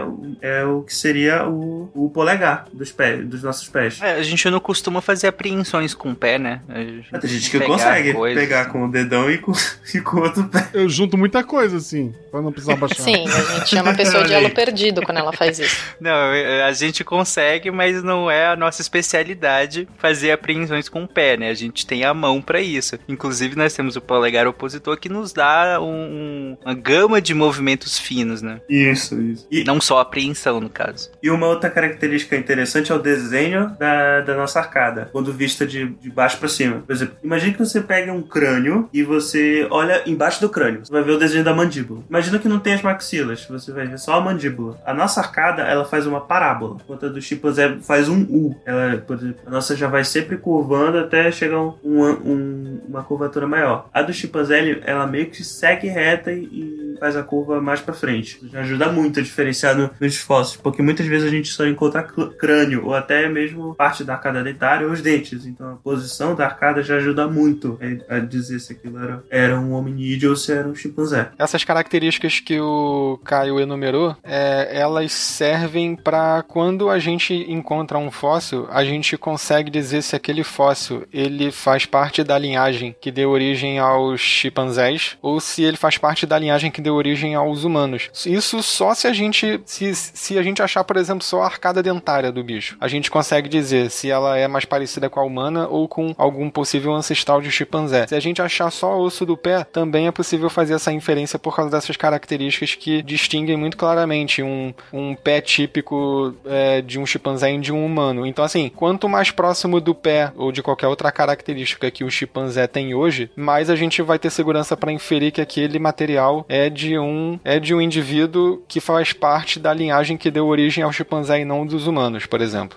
Então, assim, é por isso que a gente vê às vezes na televisão os caras falando um monte de coisa sobre um fóssil que, pô, na verdade nem é um fóssil inteiro, é um dente que o cara achou. É, mas é uma presa. Então, assim, se é uma presa, então é sinal de que não é um fóssil da linhagem humana, porque os humanos não têm essa presa que os chimpanzés têm. Eu não lembro se o Caio falou, mas além dessa característica do formato da arcada, tem uma outra coisa. Quando você quan- quando os humanos fecham a arcada dentária, os dentes se encontram chapados um no outro, assim. Eles eles roçam um no outro bem, um de frente pro outro. A arcada do chimpanzé é meio diferente, é pri- principalmente na região que tem a, a presa. O dente de baixo e o dente de cima, quando a boca dele fecha, do chimpanzé fecha, é, os dentes se roçam, mas eles não se chocam um de frente pro outro, assim. Eles encaixam no Então, vo- exatamente, eles se encaixam. É tipo quando você olha pra boca de um gato. O, a, a, a- presa do gato, ela não fica caninos, uma né? ponta se chocando contra a outra. Exa- exatamente, os caninos. Eles não ficam se chocando contra o outro, eles encaixam um no outro. Então, essa é uma característica também que é muito claramente pertencente à linhagem que deu origem aos chimpanzés, mas não, mas não pertence à linhagem que deu origem aos humanos. Os ancestrais humanos todos não têm essa característica. Ah, Interessante, porque isso é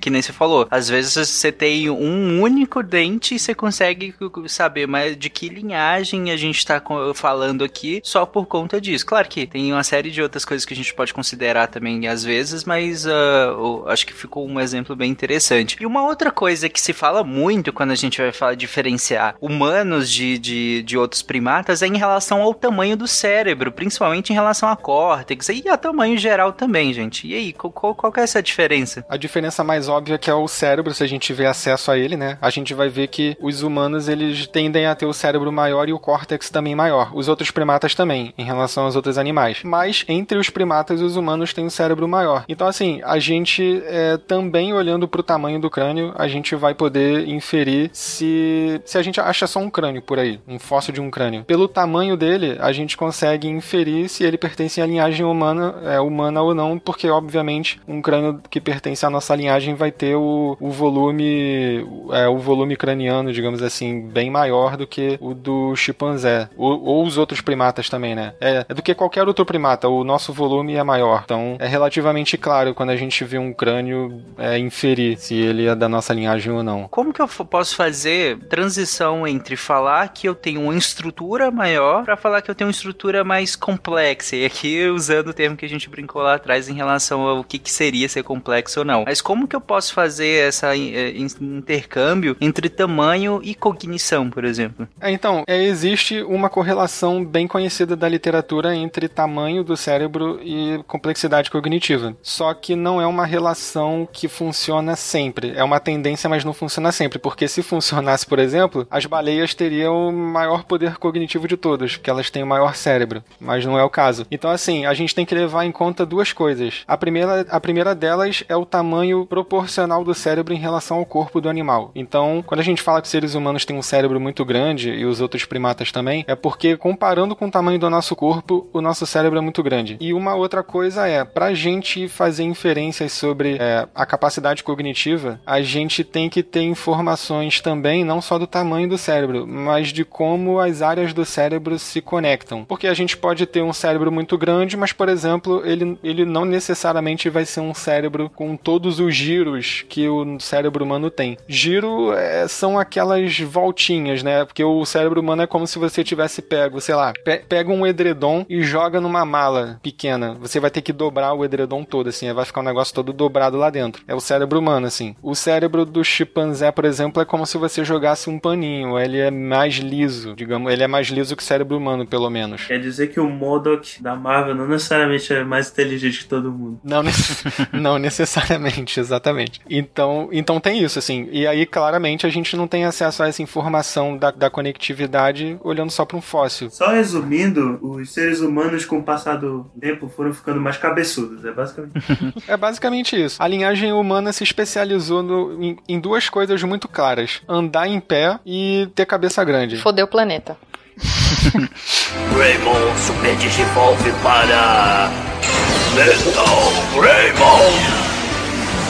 Mas é, o, Felipe trouxe uma coisa que é interessante, que ele falou em relação ao, ao, volume. Ainda que o volume seja maior, né, o tamanho mesmo visualmente, mas o que importa também é como esse volume é compactado, né? Ele falou a questão dos giros e tudo mais, que é uma forma de você colocar uma estrutura grande no lugar muito pequeno, que é o que acontece com o nosso intestino também, né? Ele é gigante, mas a gente consegue enrolar ele de uma maneira que ele cabe num lugar bem menor. E assim, à medida que você vai indo a nível celular, isso também acontece no nosso intestino. A, que a gente consegue absorver de nutriente depende do quanto a gente tem essa, essa, essa área maior de, de contato entre o nosso intestino, por exemplo, e os nutrientes. Isso se dá por meio dessas, dessas voltinhas, dessas circunvoluçõezinhas que cada vez que é feita uma dobrinha, eu estou reduzindo o espaço e colocando uma coisa maior ali dentro, né? Que é o que acontece também com o cérebro. Quando a gente estava discutindo a questão do, do bipedismo, tem um, uma coisa que uh, geralmente geralmente a gente associa o bipedismo com savana. Na verdade, geralmente a gente associa hominídeo com savana, né? Todo o gênero homo,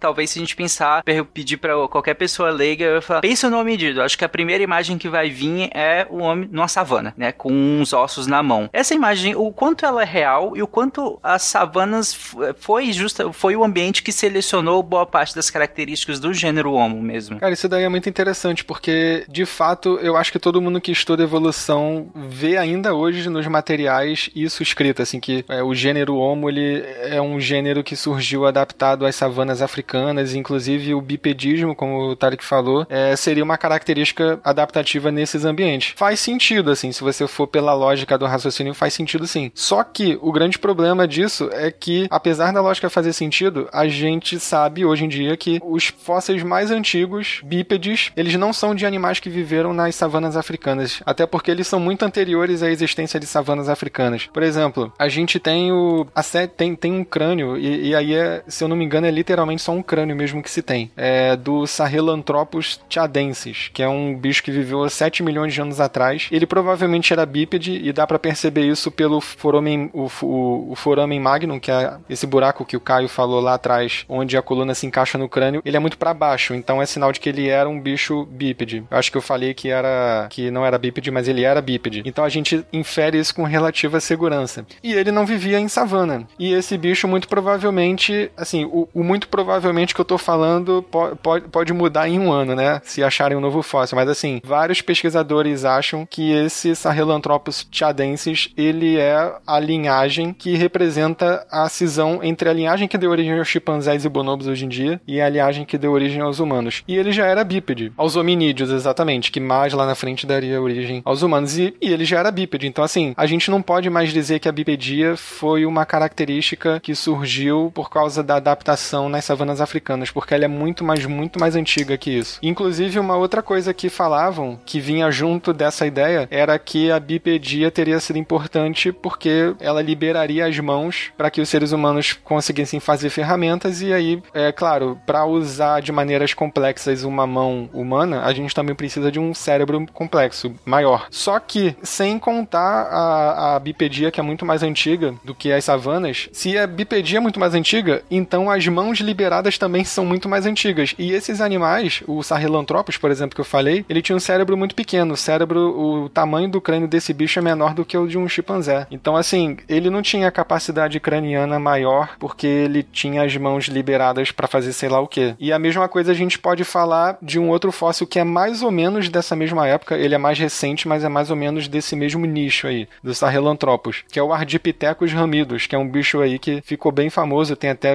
é, documentário sobre o achado desse fóssil. E é a mesma coisa, assim. Ele era bípede por causa do foramen magnum e ele também tinha um cérebro muito pequeno. O, o volume craniano é muito pequeno. E a gente sabe com muito mais segurança as características dele, porque o, o fóssil que foi achado ele é muito mais preservado e muito mais completo do que o do Sahelanthropus. O do Sahelanthropus é só um crânio todo torto por causa da pressão do material geológico em cima do, do fóssil. É um fóssil todo é, distorcido que teve que ser consertado via, via, via manipulação 3D em computador. E o Ardipithecus é muito mais completo. Mas assim, ele mantém essa tendência do Sahelanthropus, que é a cabeça muito pequena, bipedia, não exclusiva, provavelmente, mas assim, uma bipedia que era muito mais do que a oportunista dos outros primatas atualmente. Eles provavelmente tinham uma capacidade muito boa de andar e ocasionalmente subiam em árvore também, porque uma característica que o Ardipithecus tem, e provavelmente o Sahelanthropus também tinha, apesar de não ter fóssil indicando isso diretamente, é os membros superiores muito mais longos do que os inferiores, que é uma característica de primata que sobe em árvore. É interessante, Felipe, e aí você conclui, mas isso é interessante porque quando a gente pensa em bipedia, parece que de, de- meio que abruptamente de um certo momento a gente andava sobre os quatro membros e aí agora a gente anda só sobre dois membros e anda normalmente e nunca mais. E, e outra coisa que é associado é a bipedia a deixar o ambiente arborícola, né? Isso faz sentido aí? Ou, porque do jeito que você tá falando em relação a esses dois achados, parece que não, né? Ainda que ele, se, que ele fosse um bípede, ele ainda tinha uma habilidade boa, né? De subir em árvores. Exatamente. É, tem umas análises que fizeram do lugar onde esse fóssil do Ardipithecus foi encontrado. E aí parece que ele vivia num lugar é, de floresta, era um ambiente de floresta. Então, assim, é mais uma confirmação disso que eu tava falando, né? A bipedia, ela não surgiu como adaptação às savanas africanas. Ela surgiu antes, mas assim, ni ninguém tem um palpite muito bom sobre por que que surgiu. É por que que teria sido adaptativo ser mais bípede num ambiente de floresta. Ninguém sabe muito bem, sim. Porque as características ambientais que começam a fazer mais sentido para adaptação do andar bípede, elas vêm muito muito mais, muito, muito depois do é, desses animais que a gente tá falando agora. Num ambiente de floresta não tem, é, eu pelo menos não consigo pensar numa vantagem muito grande em ser bípede, assim. A vantagem é justamente você conseguir subir árvore e pegar fruta e fugir de predador. Agora andar, realmente não sei. E ninguém sabe muito bem mesmo hoje em dia. Ainda não se tem uma ideia muito boa. Mas pensando que o, o bípede, ele ainda tem, por exemplo, esses que você citou, apesar de bípedes, ele, bípedes eles ainda tinham uma característica muito boa de, de subir em árvores, né? Então não é que ele perdeu essa característica, ele só se tornou um pouco mais bípede e o que pode sim, pode ser que signifique perder um pouco da habilidade de subir, mas não completamente. E aí pode ser o caso dele ter adquirido outras características também a reboque que se tornaram mais adaptativas do que nesse momento ser bípede ou não? Cara, então, é só, só a título de visualização, assim, quando a gente fala do Ardipithecus ramidos, é como se a gente estivesse falando provavelmente, assim, é, imagina um chimpanzé que em vez de andar meio de quatro, ele anda em pé igual um humano, assim, e os pés dele são igual pés de chimpanzé também. É tipo isso, o Ardipithecus ramidos, ele é tipo um chimpanzé é, que anda em pé, assim, é meio que isso. E, e, e talvez ele tenha as pernas diferentes, né, pra, porque para andar de maneira bípede não, não pode ter aquela perna de chimpanzé que faz o cara andar igual cowboy. É uma, uma perna diferente. Tem um jogo que foi lançado recentemente que ele é mais ou menos nessa época do Artipithecus. Eu não sei se eles se inspiraram nesses fósseis e tal, devem ter tido alguma liberdade artística, mas eles se mant eles mantiveram fiéis nesse, né, nesse visual de ser um, um, hominídeo que não parece tão humano, lembra um pouco mais do chimpanzé, mas ainda é diferente. O jogo é o Ancestors, de The Humankind Odyssey, foi lançado no final do, do ano passado, e aí é um, um jogo de, de sobrevivência, né, um jogo de survival, que o objetivo é, é acompanhar a evolução dos hominídeos até, acho que 2 milhões de anos. E aí evoluindo com o passar do jogo. Mas ele, inclusive, você começa num ambiente de floresta. Então eles até que já tentaram bastante esses detalhes dos primeiros hominídeos. É bem interessante o jogo. Pra fechar essa parte, Felipe, então esse Age, ele, ele tava muito mais próximo dos chimpanzés ou do que a gente pode já ir caminhando para um gênero homo e pensar nos seres humanos? Não, então, aí que tá. A imagem tradicional que a gente tem dos ancestrais que deram origem a humanos e chimpanzés, a ideia que se tinha é que ele era muito mais parecido com o chimpanzé do que o que a gente tá vendo que era realmente. Porque, assim, apesar da aparência pro, provavelmente ser parecida com a de um chimpanzé, tipo o, o formato do rosto, a cabeça pequena, os braços longos, ele era bípede. Só que na época que começaram a supor como seria esse ancestral, ninguém achava que ia encontrar um ancestral, um ancestral já com algum tipo de bipedismo. Então ele, ele, cara, assim, ele deve ser uma, uma coisa muito estranha, muito misturada entre chimpanzé e humano. Eu acho que é tipo isso mesmo, tu tá andando na rua e vê um chimpanzé andando em pé, com a perna longa, aí tu olha assim, caraca, que que, que é isso, meu irmão? É, é égua. Exatamente, tu, tu só fala égua. É porque deve ser um negócio bem estranho, assim, porque é um negócio que parece um chimpanzé, mas ao mesmo tempo não parece, né? Porque ele não anda igual chimpanzé. É o que a gente chama de um bicho muito doido. É um bicho muito doido, muito, muito doido. E, e, e, tem mais umas coisas que eu não falei, mas eu acho legal só, só rapidamente a gente pincelar aqui, que tem umas outras características do Ard que já fazem com que a gente veja que eles, assim, eles já estão apresentando algumas características que iam ficar mais fortes na linhagem humana, que é, por exemplo, os caninos do Ard, eles eram bem menores do que os caninos do chimpanzé. E além disso, e aí assim, é uma conclusão muito difícil de ser tirada, mas com outros fósseis que acharam, e aí os paleoantropólogos eles têm técnicas para saber, para inferir é, qual era o sexo do indivíduo que eles estão, do fóssil do, do indivíduo que eles estão analisando, eles concluem que o dimorfismo sexual dos Ard era muito menor. Então, assim, em outras palavras, o macho e fêmea dessa espécie, eles eram muito parecidos. O que não é tão verdade entre chimpanzés. Os chimpanzés têm um dimorfismo sexual mais alto. Os humanos já têm um dimorfismo sexual muito baixo. Então, isso é outra característica que indica que, assim, ele se parecia um chimpanzé, mas ele já estava ali despontando algumas características que iriam ser intensificadas na nossa linhagem. Raymond Digivolve para Metal Raymond!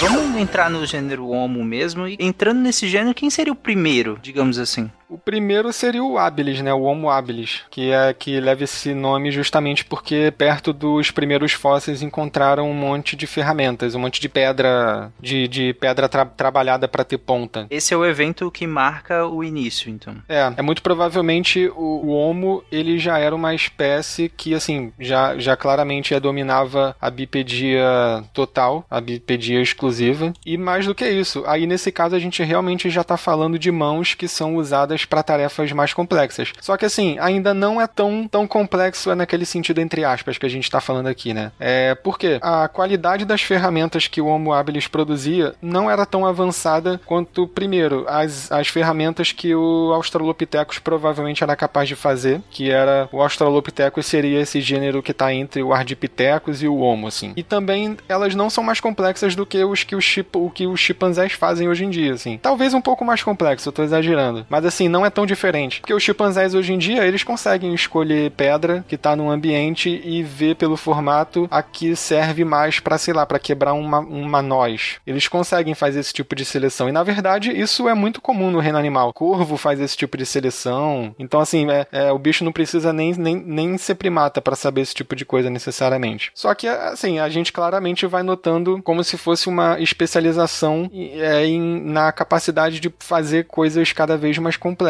E, ela, e isso começa com o Habilis. Co começa lá meio timidamente no Habilis, mas claramente vai aumentando de complexidade. É interessante que, é, ainda que deu o nome, né, é, como você falou, já era uma habilidade que, que vinha se desenvolvendo em outras linhagens e, e até pensando nos próprios outros primatas, já se tem essa habilidade também, ainda que marque o início do gênero Homo, né? Sim. E aí, eu até esqueci de falar o mais óbvio. No Homo habilis a gente já pode falar do cabeção. Então, assim, o bicho já, já tinha um Kengo respeitável já. Já tava pra, pra turma da Mônica, né? Já, já, já dava. E, e tem algumas outras características muito interessantes também. Uma delas é, é uma coisa que eu até não, não falei antes. Já tinha que fazer o boné customizado por causa do tamanho da cabeça. Sim.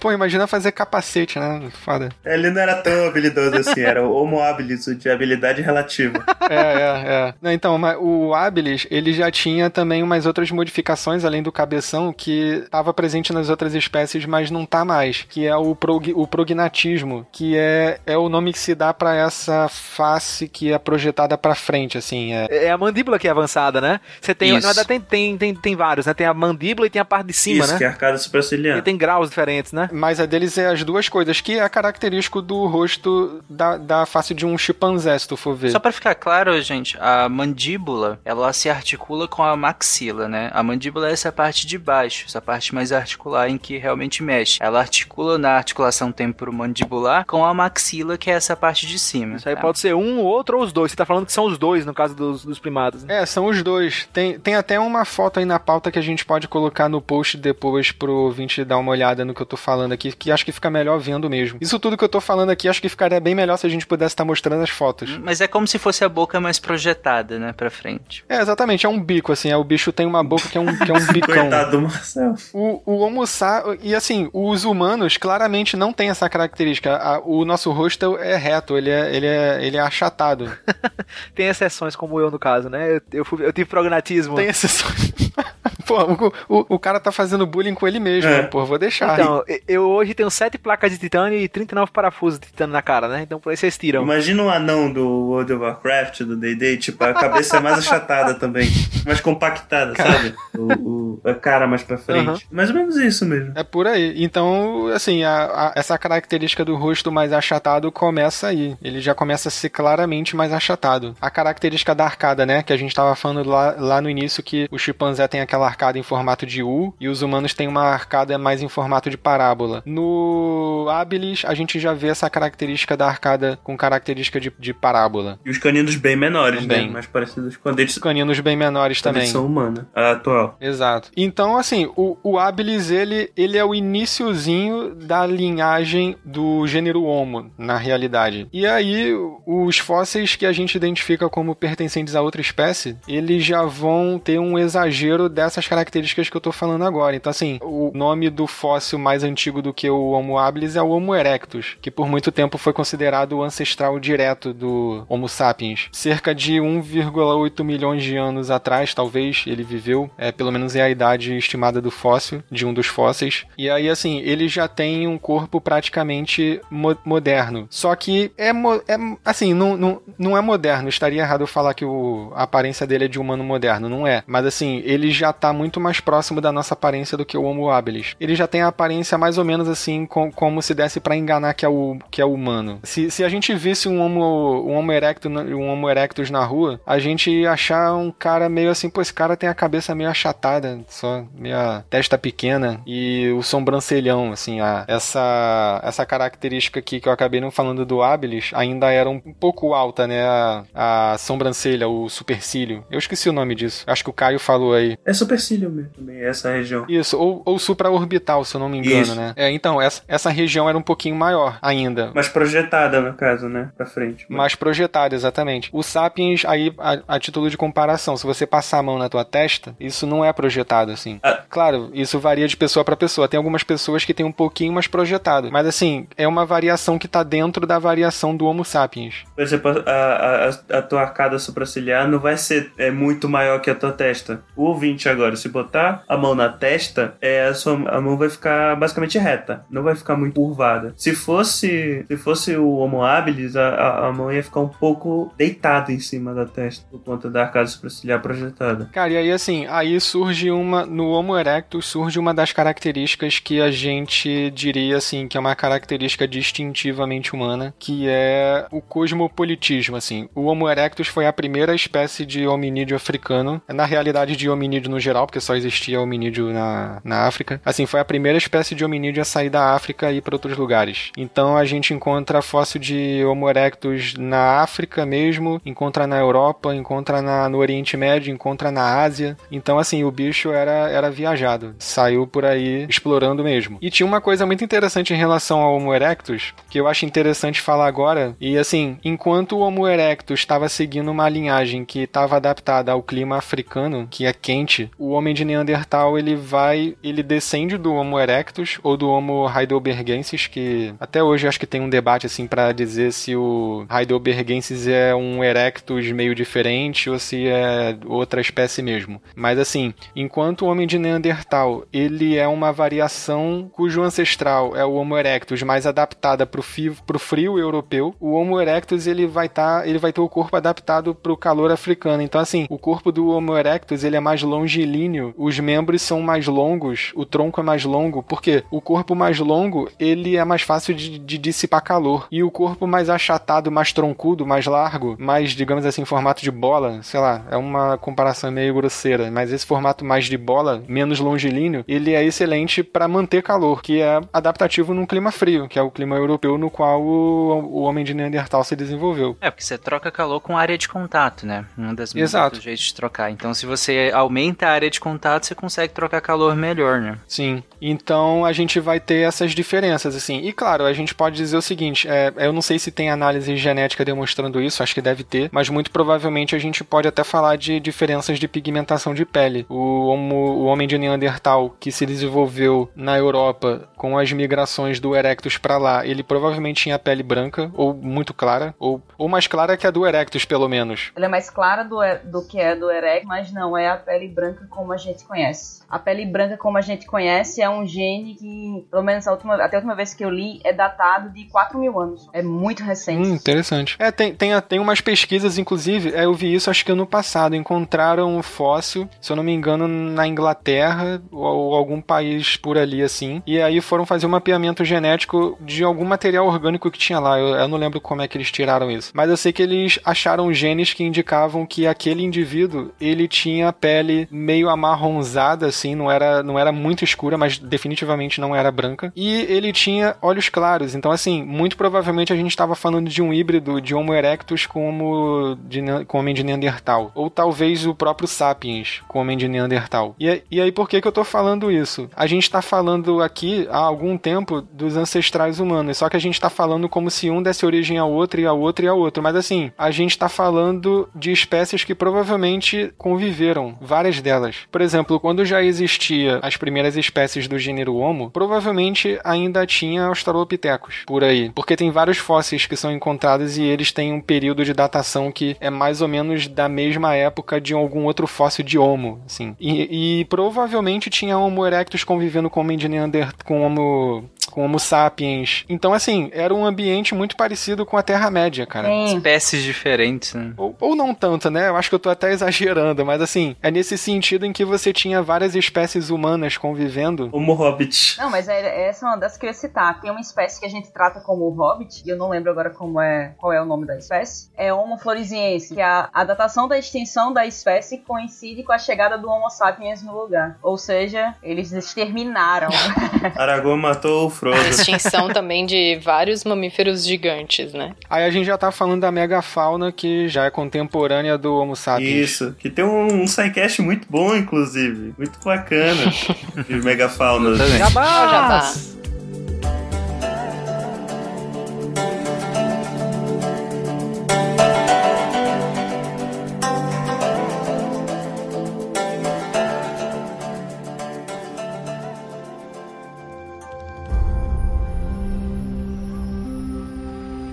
É, mas Felipe, a gente tá falando de algumas características, vamos avançar nessa, nessas espécies, dentro do, do gênero Homo, e vamos pegar algumas características que eu acho interessante, que é como a questão da dentição. Porque a dentição, ela não tá isolada do- de várias outras características, como o tamanho do cérebro, como outras demais características, porque eu acho que um ponto em comum, talvez, é a questão da alimentação. Como que a gente pode diferenciar essas, esse, eh, essas espécies pela questão da alimentação, dominação do fogo e, e aí provavelmente também a questão da arcada dentária. Cara, isso daí é bem interessante. Inclusive, vou, vou começar recomendando aqui um livro que a, a tradução dele é meio tosca, mas o livro é muito bom. A- O nome aqui em português ficou como Pegando Fogo, que é Realmente de um...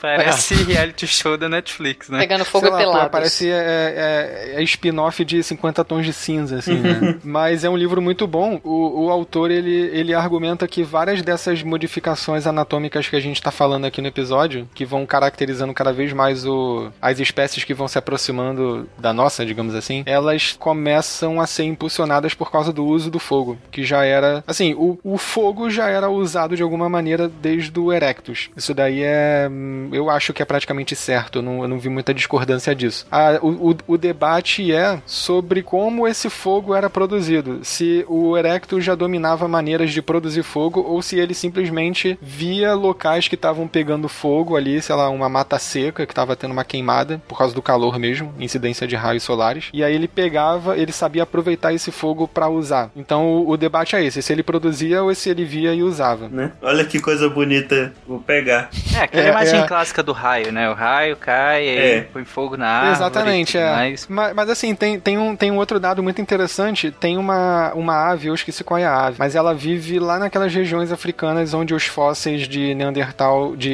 de Erectus foram encontrados. É uma ave que ela vê a queimada e aí ela usa um galho seco lá, ela vai até a queimada, passa, bota fogo no galho e vai pra outro lugar e usa é, e usa o é, e joga o galho que tá pegando fogo num lugar pra expulsar os animais dali e ela poder caçar. Genial, né? Pois é, então tem alguns pesquisadores que acham que o- os humanos podem ter aprendido a usar o fogo dessa maneira oportunista com outros animais que fazem isso. Porque não é só o Homo erectus que fazia isso, provavelmente.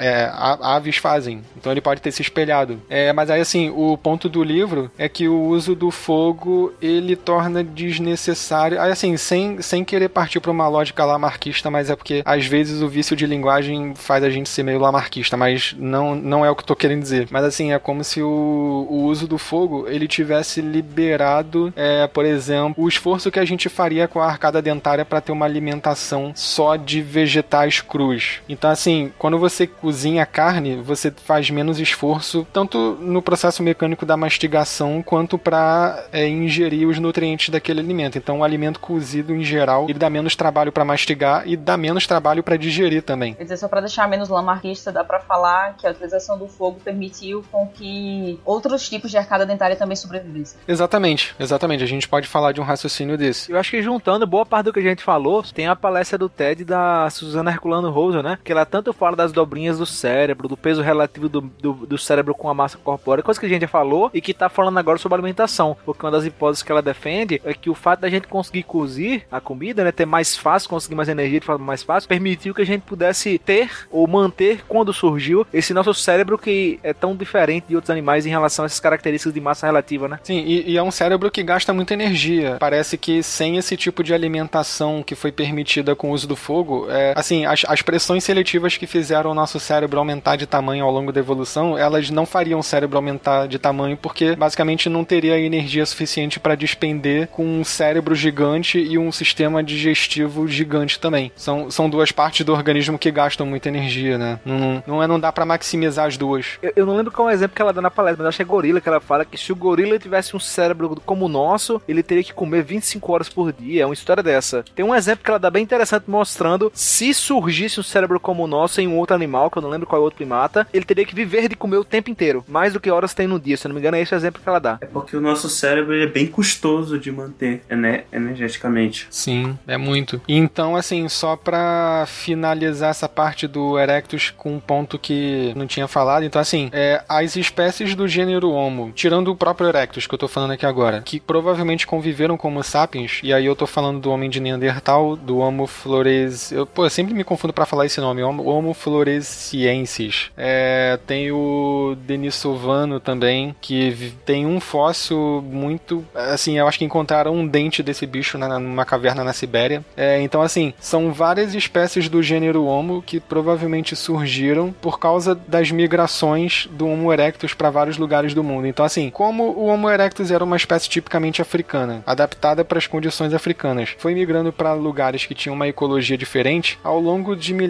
de anos, esses erectus que, que migraram para outros lugares foram desenvolvendo novas características e se mais ou menos isolando reprodutivamente em relação a umas às outras. E quando eu falo relativamente, é, é, é relativamente é sobre o isolamento reprodutivo, é, é, é, relativamente mesmo, porque tem indícios de que o Homo sapiens é, teve relações sexuais com, com neandertais, tem indícios de que neandertais tiveram relações sexuais com os denisovanos. Então, assim, era, era um negócio meio Terra-média, mas meio Aragorn e. e a El falar que eu esqueci o nome. Elfa não, a Ro... Aragorn é a Rosinha, de repente. Rosinha.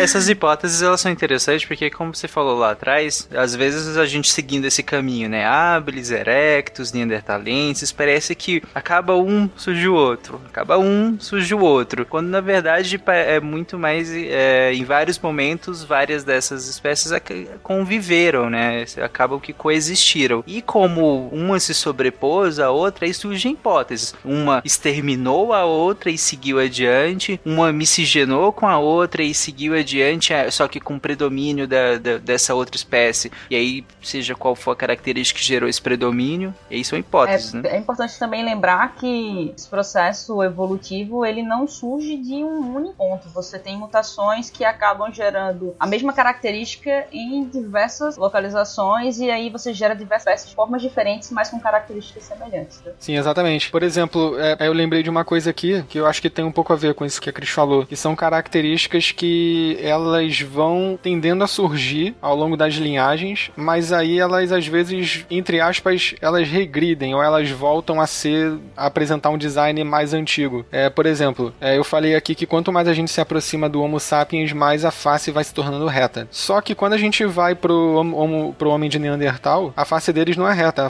eles têm prognatismo também, porque isso tem a ver com adaptação para clima frio. Talvez, né, por ter um, um, uma projeção maior do, do, das vias nasais, isso seria importante porque lembrando que quando a gente inspira, a passagem do ar pela, por essas vias ele é aquecido, né, e, ele precisa ser aquecido para que ele não, chegue em temperatura muito baixa nas vias aéreas inferiores. Talvez por ter essa projeção na face um pouco maior, você tem um canal maior, um tempo maior de contato do ar que você você inspira com a mucosa e aí ele acaba sendo aquecido porque a temperatura que nós temos internamente é maior, né? É, Imagina pessoal que mora em local frio, que já teve chance de ir pra algum local frio, imagina que, que é pra evitar aquilo quando você respira muito forte, quando tá frio e, e começa a ter dor de cabeça, dor no olho por causa do ar frio, é mais ou menos isso, pra evitar esse tipo de coisa. É, Não é aquela dor de cabeça de quando você toma sorvete, né? A ganglioneuralgia esfenopalatina, que aí é diferente. Mas enfim. Sim. Então, assim,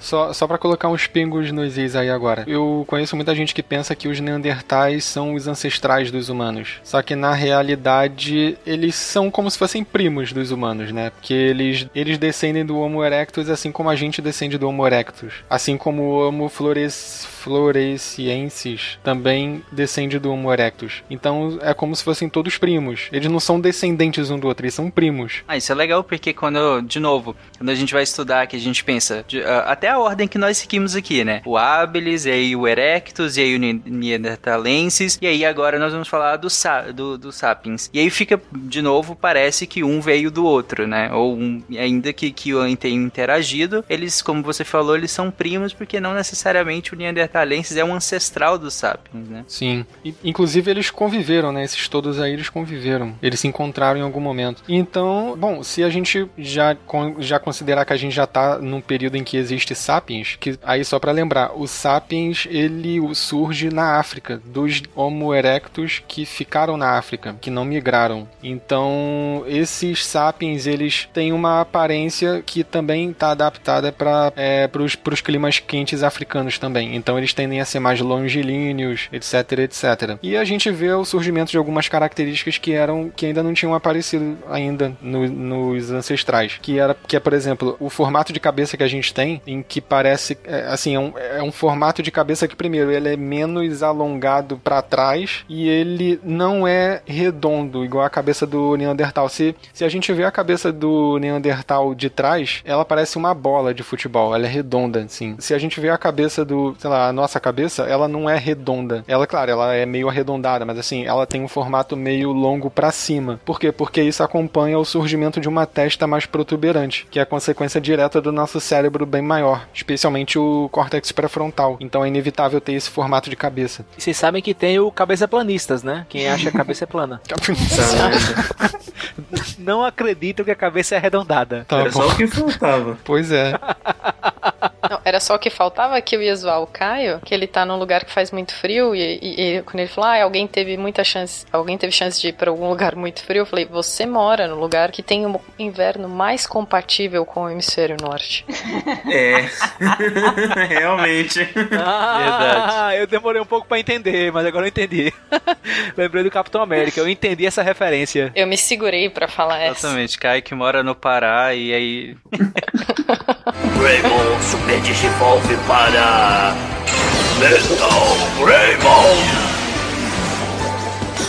O Felipe tava trazendo essas características, né, que do, do Sapiens, ó, do Sapiens, e que tem uma face um pouco mais reta, já perde aquela aquele tório suborbital, né, que é aquele supercílio gigante, né, protuberante, agora é muito mais, ele é muito mais fino, né, do, do que os anteriores, e, e até por conta da capacidade craniana ser maior, você tem uma testa mais alarga, alargada também, a, a questão da dentição também acaba sendo muito própria, até pela alimentação, a gente tinha até começado a comentar lá atrás em relação ao uso do fogo, lembra que toda vez que a gente cozinha algo, a gente concentra nutrientes, né? A gente concentra ca- calorias. Antes a gente tinha um volume muito grande, é como, você pega um, um filé de carne gigante e se você cozinha ele, ele reduz pra caramba. Isso é muito importante, porque quando ele reduz, é, o volume de comida que você vai consumir é menor, com a mesma quantidade nutricional, com a mesma quantidade de calorias do que você ia consumir antes. Só que agora um volume bem menor. Além disso, um volume bem menor, mais macio também. Então você não precisa mais de, de, de t- mastigar tanto desse trabalho dos, do, principalmente dos dentes molares, né? De fazer essa, essa mastigação tão intensa, né? E nem de rasgar tanto assim, que é o trabalho dos caninos. Você precisa ainda disso, mas não da maneira como você precisava quando você se alimentava de coisas cruas. Porque pensa, um bifão cru gigante, você precisa rasgar pra caramba aquilo lá e amassar pra caramba pra conseguir mastigar bem pra poder digerir aquilo tudo. Além da questão do- dos vegetais também, né? Que aí, quando a gente pensa nos vegetais crus e nos vegetais cozidos, essa questão da maciez fica ainda mais evidente, né? Um vegetal cru que você tinha que ficar lá mastigando, mastigando, mastigando, mastigando. Agora você dá duas mastigadas, ele tá macio, você engole e tem a mesma quantidade de nutrientes que você tinha antes, mesma quantidade calórica que tinha antes. Então, você, isso tudo somado, você reduz muito o tempo que você demanda para se alimentar. E aí acaba, entre aspas, sobrando tempo, né? Inclusive,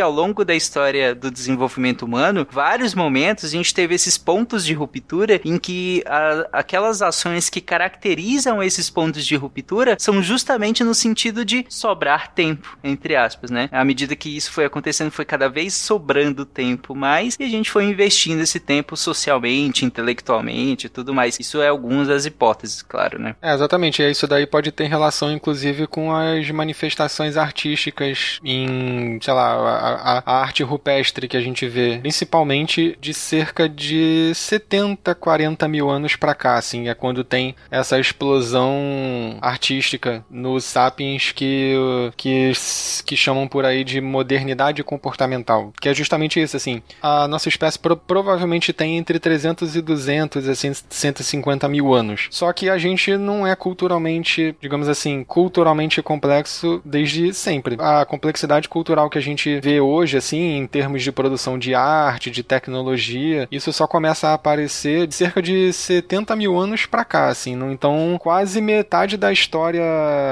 conhecida do Sapiens, o Sapiens não fez muito mais do que fazer ferramentas que cortam carne melhor ou manipular fogo. E aí, uma, uma das discussões da literatura hoje em dia é por que, que isso aconteceu, assim. É, é por que, que o Sapiens não começou a produzir cultura já complexa nesse sentido de produção artística, por exemplo, desde sempre. Assim, é por que, que demorou tanto, tantos milhares de anos para isso acontecer? E aí tem várias hipóteses. Só para delinear as duas principais aqui, uma delas é que pode ter acontecido alguma mutação de 200 mil anos até esse período aí de 70 mil anos atrás, em que essa mutação produziu alguma modificação na estrutura do cérebro ou na ligação entre as áreas que fez com que, sei lá, os seres humanos começassem a ser capazes de, por exemplo, construir estátuas com cabeça de leão e corpo de humano. Tem uma de fato que é isso. Foi encontrada lá na Europa. Então, assim, antes os seres humanos aparentemente não, não faziam nada próximo disso. Porque para você, assim, o, o trabalho cognitivo que um animal tem que fazer para construir uma estátua que tem cabeça de um animal e corpo de outro é sinal de que ele consegue pegar as informações desses dois animais e juntar de uma maneira inédita que ele não vê na natureza. E isso, isso não é qualquer primata que consegue fazer. Mas aí a questão é, por que, que os seres humanos demoraram quase 100 mil anos para fazer isso pela primeira vez? Essa é a questão. Eles demoraram pra achar a, a ervinha. Aí, é, é, é, vai ver que não tinha a planta no, no lugar originalmente, né? Tem a evolução da, da comunicação. É, então, aí, aí uma, uma, uma das hipóteses, a outra, sem, sem ser essa da mutação, é justamente uma que se parece com isso que a Cris falou. Que é o seguinte, é, organicamente, é, anatomicamente, o sapiens arcaico, que é esse de 200 mil anos atrás, ele é idêntico a esse de 70 mil anos atrás que está produzindo leão com cabeça, com corpo de gente. A diferença é que esse tempo de quase 100 mil anos, ele foi o tempo necessário para que tivesse acumulação cultural suficiente e estabilidade ambiental suficiente para que as gerações seguintes pudessem escalonar produções culturais e fazendo coisas cada vez mais complexas, escalonando uma inovação cultural em cima da outra. Não sei se isso fica muito claro quando eu falo. Mas assim, vou, vou usar um exemplo. Imagina que a gente, sei lá, acabaram de, de descobrir as três leis de Newton. E aí, assim, a gente não tem avião, não tem nada disso. Só que, sei lá, o, o Newton, ele mora ali na minha esquina, assim. Aí ele morreu e o trabalho dele morreu com ele. E pouca gente conhece as três leis de Newton. Então, até que alguém possa usar esse trabalho para construir tecnologia baseado nessa descoberta da natureza, a gente vai ter que esperar que um outro Newton apareça para redescobrir de novo o que esse cara já tinha descoberto. Ou seja, é você não tem a acumulação de um conhecimento que vai gerar uma tecnologia porque alguém conheceu aquela coisa que o cara produziu e tá fazendo uma tecnologia em cima disso. Você tem o surgimento desse conhecimento várias vezes em lugares diferentes que não se comunicam. Então não tem como a cultura se tornar cada vez mais complexa assim. Imagina quantas maçãs não caíram à toa. Exatamente. Maçã caiu na cabeça de todo mundo, né? Mas da, da, pra cair da do Newton pra gerar o que a gente tem hoje, né? Foi uma conjunção de fatores muito específicos. Pois é. Sem esse acúmulo de acontecimentos, de alguém descobrir uma coisa e outra pessoa usar essa coisa para fazer outra coisa e outra coisa e outra coisa, sem esse acúmulo, a gente talvez não chegasse a coisas complexas que a gente tem hoje, assim. Isso, isso, isso pra gente hoje é meio óbvio, né? Só que se a gente for pensar na cultura rupestre, aí é menos óbvio que a gente precisa de um acúmulo pro cara produzir, sei lá, uma estátua. Mas, mas em tese precisaria. Esse acúmulo de cultura é bem, bem aceito, até porque uma das grandes características do Homo sapiens é ele conviver com uma população maior do que o Neandertal, o homem Neandertal, por exemplo. Ele vive com uma, a, a tribo dele é, é bem maior do que o Neandertal. Então eles tiveram a possibilidade de criar uma cultura maior, de desenvolver essa cultura, de desenvolver uma linguagem mais complexa do que a dos, dos demais, das demais espécies. E, e esse acúmulo de cultura pode ter levado a isso. Sim, exatamente. É como se numa população mais numerosa você tivesse mais meios de difundir informação e produzir inovação também. E, e hoje em dia existe essa, essa relação mesmo, assim. É, parece que é, po- populações mais numerosas e mais diversas têm uma, um índice de produção de inovação maior do que populações menores e mais homogêneas. Tanto que, se a gente for olhar para a história moderna, assim, quais são os grandes polos de invenção de coisas na história da humanidade? É Atenas, que era uma cidade extremamente cosmopolita, aceitava todo mundo entra- entrando lá, por aí vai. É que se a gente pensar que cada pessoa tem uma limitação física mesmo, né, cognitiva, de apreensão de conhecimento e de uso disso, é, se eu junto duas pessoas, eu tenho duas capacidades ali, cada uma com a sua capacidade de entender o que se está se passando no ambiente, enfim, de construir conhecimento. Se eu juntar duas pessoas, é cada uma delas eh, vai ter essa capacidade. Se eu junto três, eu já tenho três visões diferentes sobre a mesma coisa. E assim sucessivamente. Se eu junto um grupo muito grande, eu tenho visões diferentes, muito, eh, muito diferentes. Eu tenho muitas mentes pensando diferente e, pegando os estímulos do ambiente de maneira muito diferente. E isso junto pode gerar um conhecimento superior, né? É claro que eu, a partir do momento que a gente consegue reproduzir isso pro próximo com a escrita e tudo mais, isso se torna uma velocidade muito maior. Mas até então isso precisava realmente das mentes das pessoas se conectando para gerar um, um avanço, ainda que pequeno, mas muito importante, né? Eu acho que a gente pode pensar nisso da mesma forma que a gente pensa no próprio processo de evolução biológica, porque se a gente for pensar bem, assim, cada pessoa tá, tá produzindo conhecimento ou tá copiando conhecimentos que já existem. E aí, quanto mais pessoas você tem fazendo isso, mais cópias você tem e, consequentemente, mais é, cópias, entre aspas, erradas ou cópias que saíram diferente você, é, diferentes vo- você gera. E aí, com isso, vo- você vai gerando inovações no conhecimento com base nisso que alguém pegou, pensou diferente e reproduziu de maneira diferente. E aí você vai escalonando esse processo até que você tem toda uma mega inovação com base nisso. Assim, é tipo o próprio processo de evolução biológica, em que você tem a, a, a cópia dos genes e aí os erros dessas cópias vão gerando novas características e etc, etc. É praticamente o mesmo algoritmo, assim, que tá em jogo. Só pra explicar um pouco o, o que eu falei daquela questão do, do gene da, da pele branca, como a gente conhece, que é, surgiu há só 4 mil anos. 4 mil anos é algo bem. bem é, um tempo, é um tempo bem recente. É bem recente. Isso é um bom exemplo de a seleção natural agindo sobre o Homo sapiens, como a gente vê, que pouca gente acredita nesse tipo de coisa. Pouca gente não, né? Algumas pessoas não acreditam nesse tipo de coisa. E foi uma análise de DNA, de que fizeram, encontraram esse gene, dataram de 4 mil anos, e os pesquisadores relacionam isso com o surgimento da agricultura, que é de 10 mil anos. Então, se você pega essas populações que começaram a trabalhar, a utilizar a agricultura, que levou a uma dieta baseada basicamente em grãos, e uma dieta baseada em grãos é deficiente, é, é uma dieta deficiente em vitamina D, por exemplo. A deficiência da, da vitamina D força o corpo a produzir e o corpo precisa de UV para poder fazer essa produção. Em países que tem em regiões de altas latitudes, você precisa ter uma exposição maior à luz UV. Então isso pode ter selecionado os que tinham essa a pele mais clara, juntamente com a força da, da dieta, até essa você ter essa a, uma população com a pele mais clara, exatamente para conseguir produzir essa vitamina que era fica um pouco difícil quando você não tem a, tanta exposição à luz UV. É só para especificar e aí você tem um exemplo de seleção natural diretamente no Homo sapiens. É, humanos ainda evoluem. Ah, isso é lindo, né? Essas, essas pequenas coisas que vão se intercambiando, sabe? Uma vai dando, ge- gerando a outra, influenciando na outra. Eu acho isso fascinante. Ah, por isso que a questão da, da interação do fogo, por exemplo, que é um grande ponto de ruptura na evolução humana, com a, no- a nossa fisionomia, a nossa fisiologia, é tão fascinante, porque é- é- parece parece um evento simples. A Cris estava citando a questão da vitamina D também. Parece um evento simples, mas que muda tudo. Muda com tudo o que a gente vai experienciar dali pra frente por conta, às vezes, de uma coisa pequena que talvez poderia ter sido completamente diferente do que foi, né? Isso é extremamente fascinante. E, e eu também queria destacar o seguinte: é, eu acho que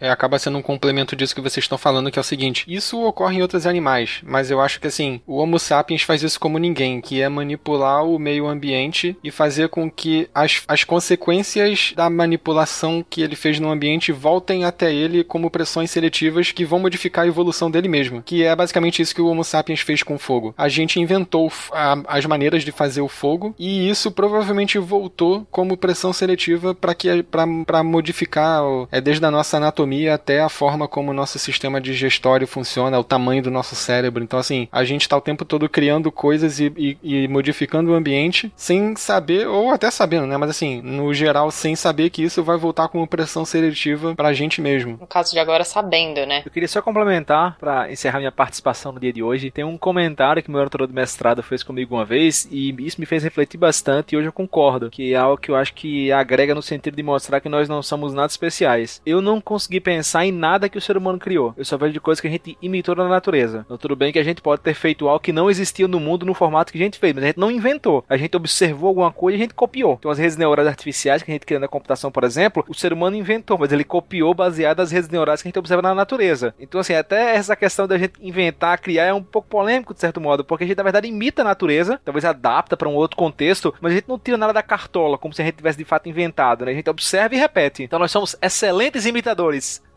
É, a gente pega coisas que existem e recombina. A, a, gente faz recombinação de coisas que já existem, né? Mas ouvinte, coitado do ouvinte que tá ouvindo a gente agora e achando que ele não é especial. Você é especial, mano, ouvinte. Você é ouvinte do SciCast, você tem empatia pelos outros. Você é especial. Boa. E com essas últimas falas eu encerro esse episódio e essa fala do Marcel eu achei muito legal porque realmente a gente coloca em perspectiva, nós somos animais, gente. Isso não é demérito algum, isso é fascinante. Não, isso é animal, pô, isso é show de bola. Não sei como é que é, mas no Nordeste também os animais é uma coisa positiva. Aprender com base em copiar e em observar outras espécies é o que nos faz humanos e é o que nos faz animais também. E isso é fascinante, gente. Não é nenhum um demérito. E é isso. Então eu queria falar que. Eu não sei se é exagero da minha parte, mas eu acho que Prometeu estava certo. Eu acho que os seres humanos estão se tornando bebês gigantes e musculosos. O Psyguest, ao invés de evoluir, voltou pro episódio 1. A gente tá ferrado. Exatamente.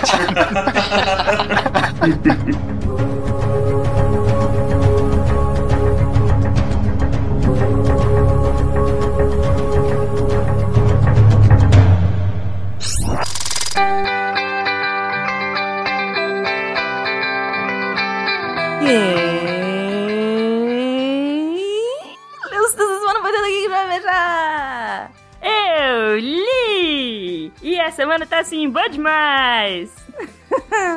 a semana tá linda.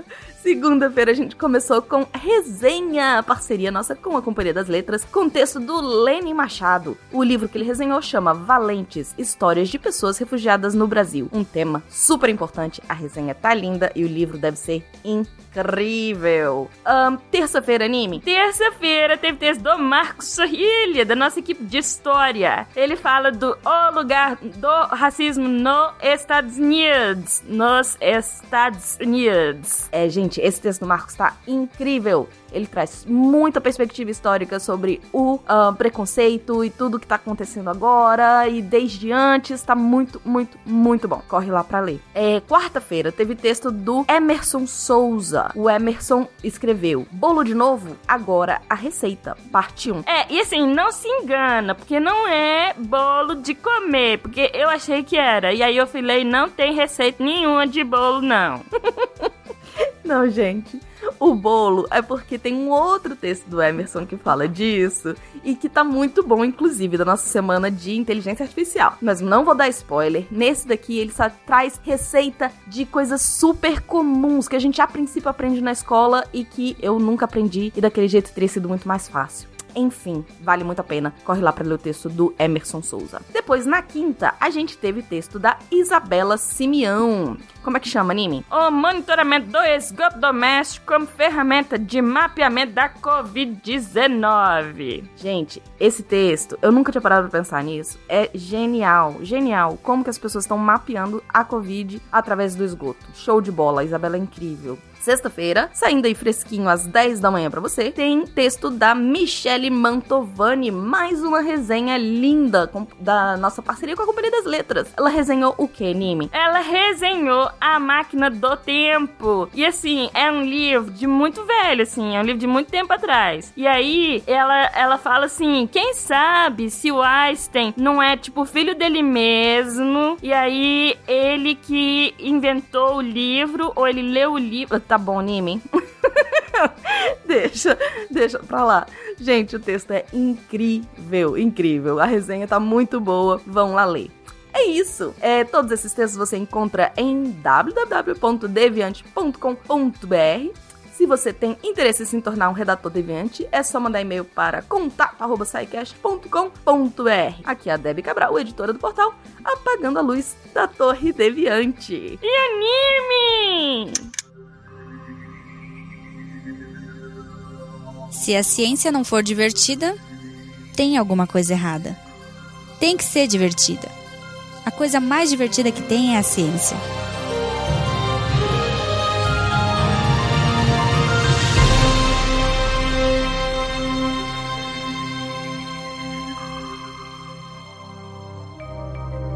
Este programa foi produzido por Mentes Deviantes. deviante.com.br Este programa foi editado por Tapcast. Edições e Produções de Podcast.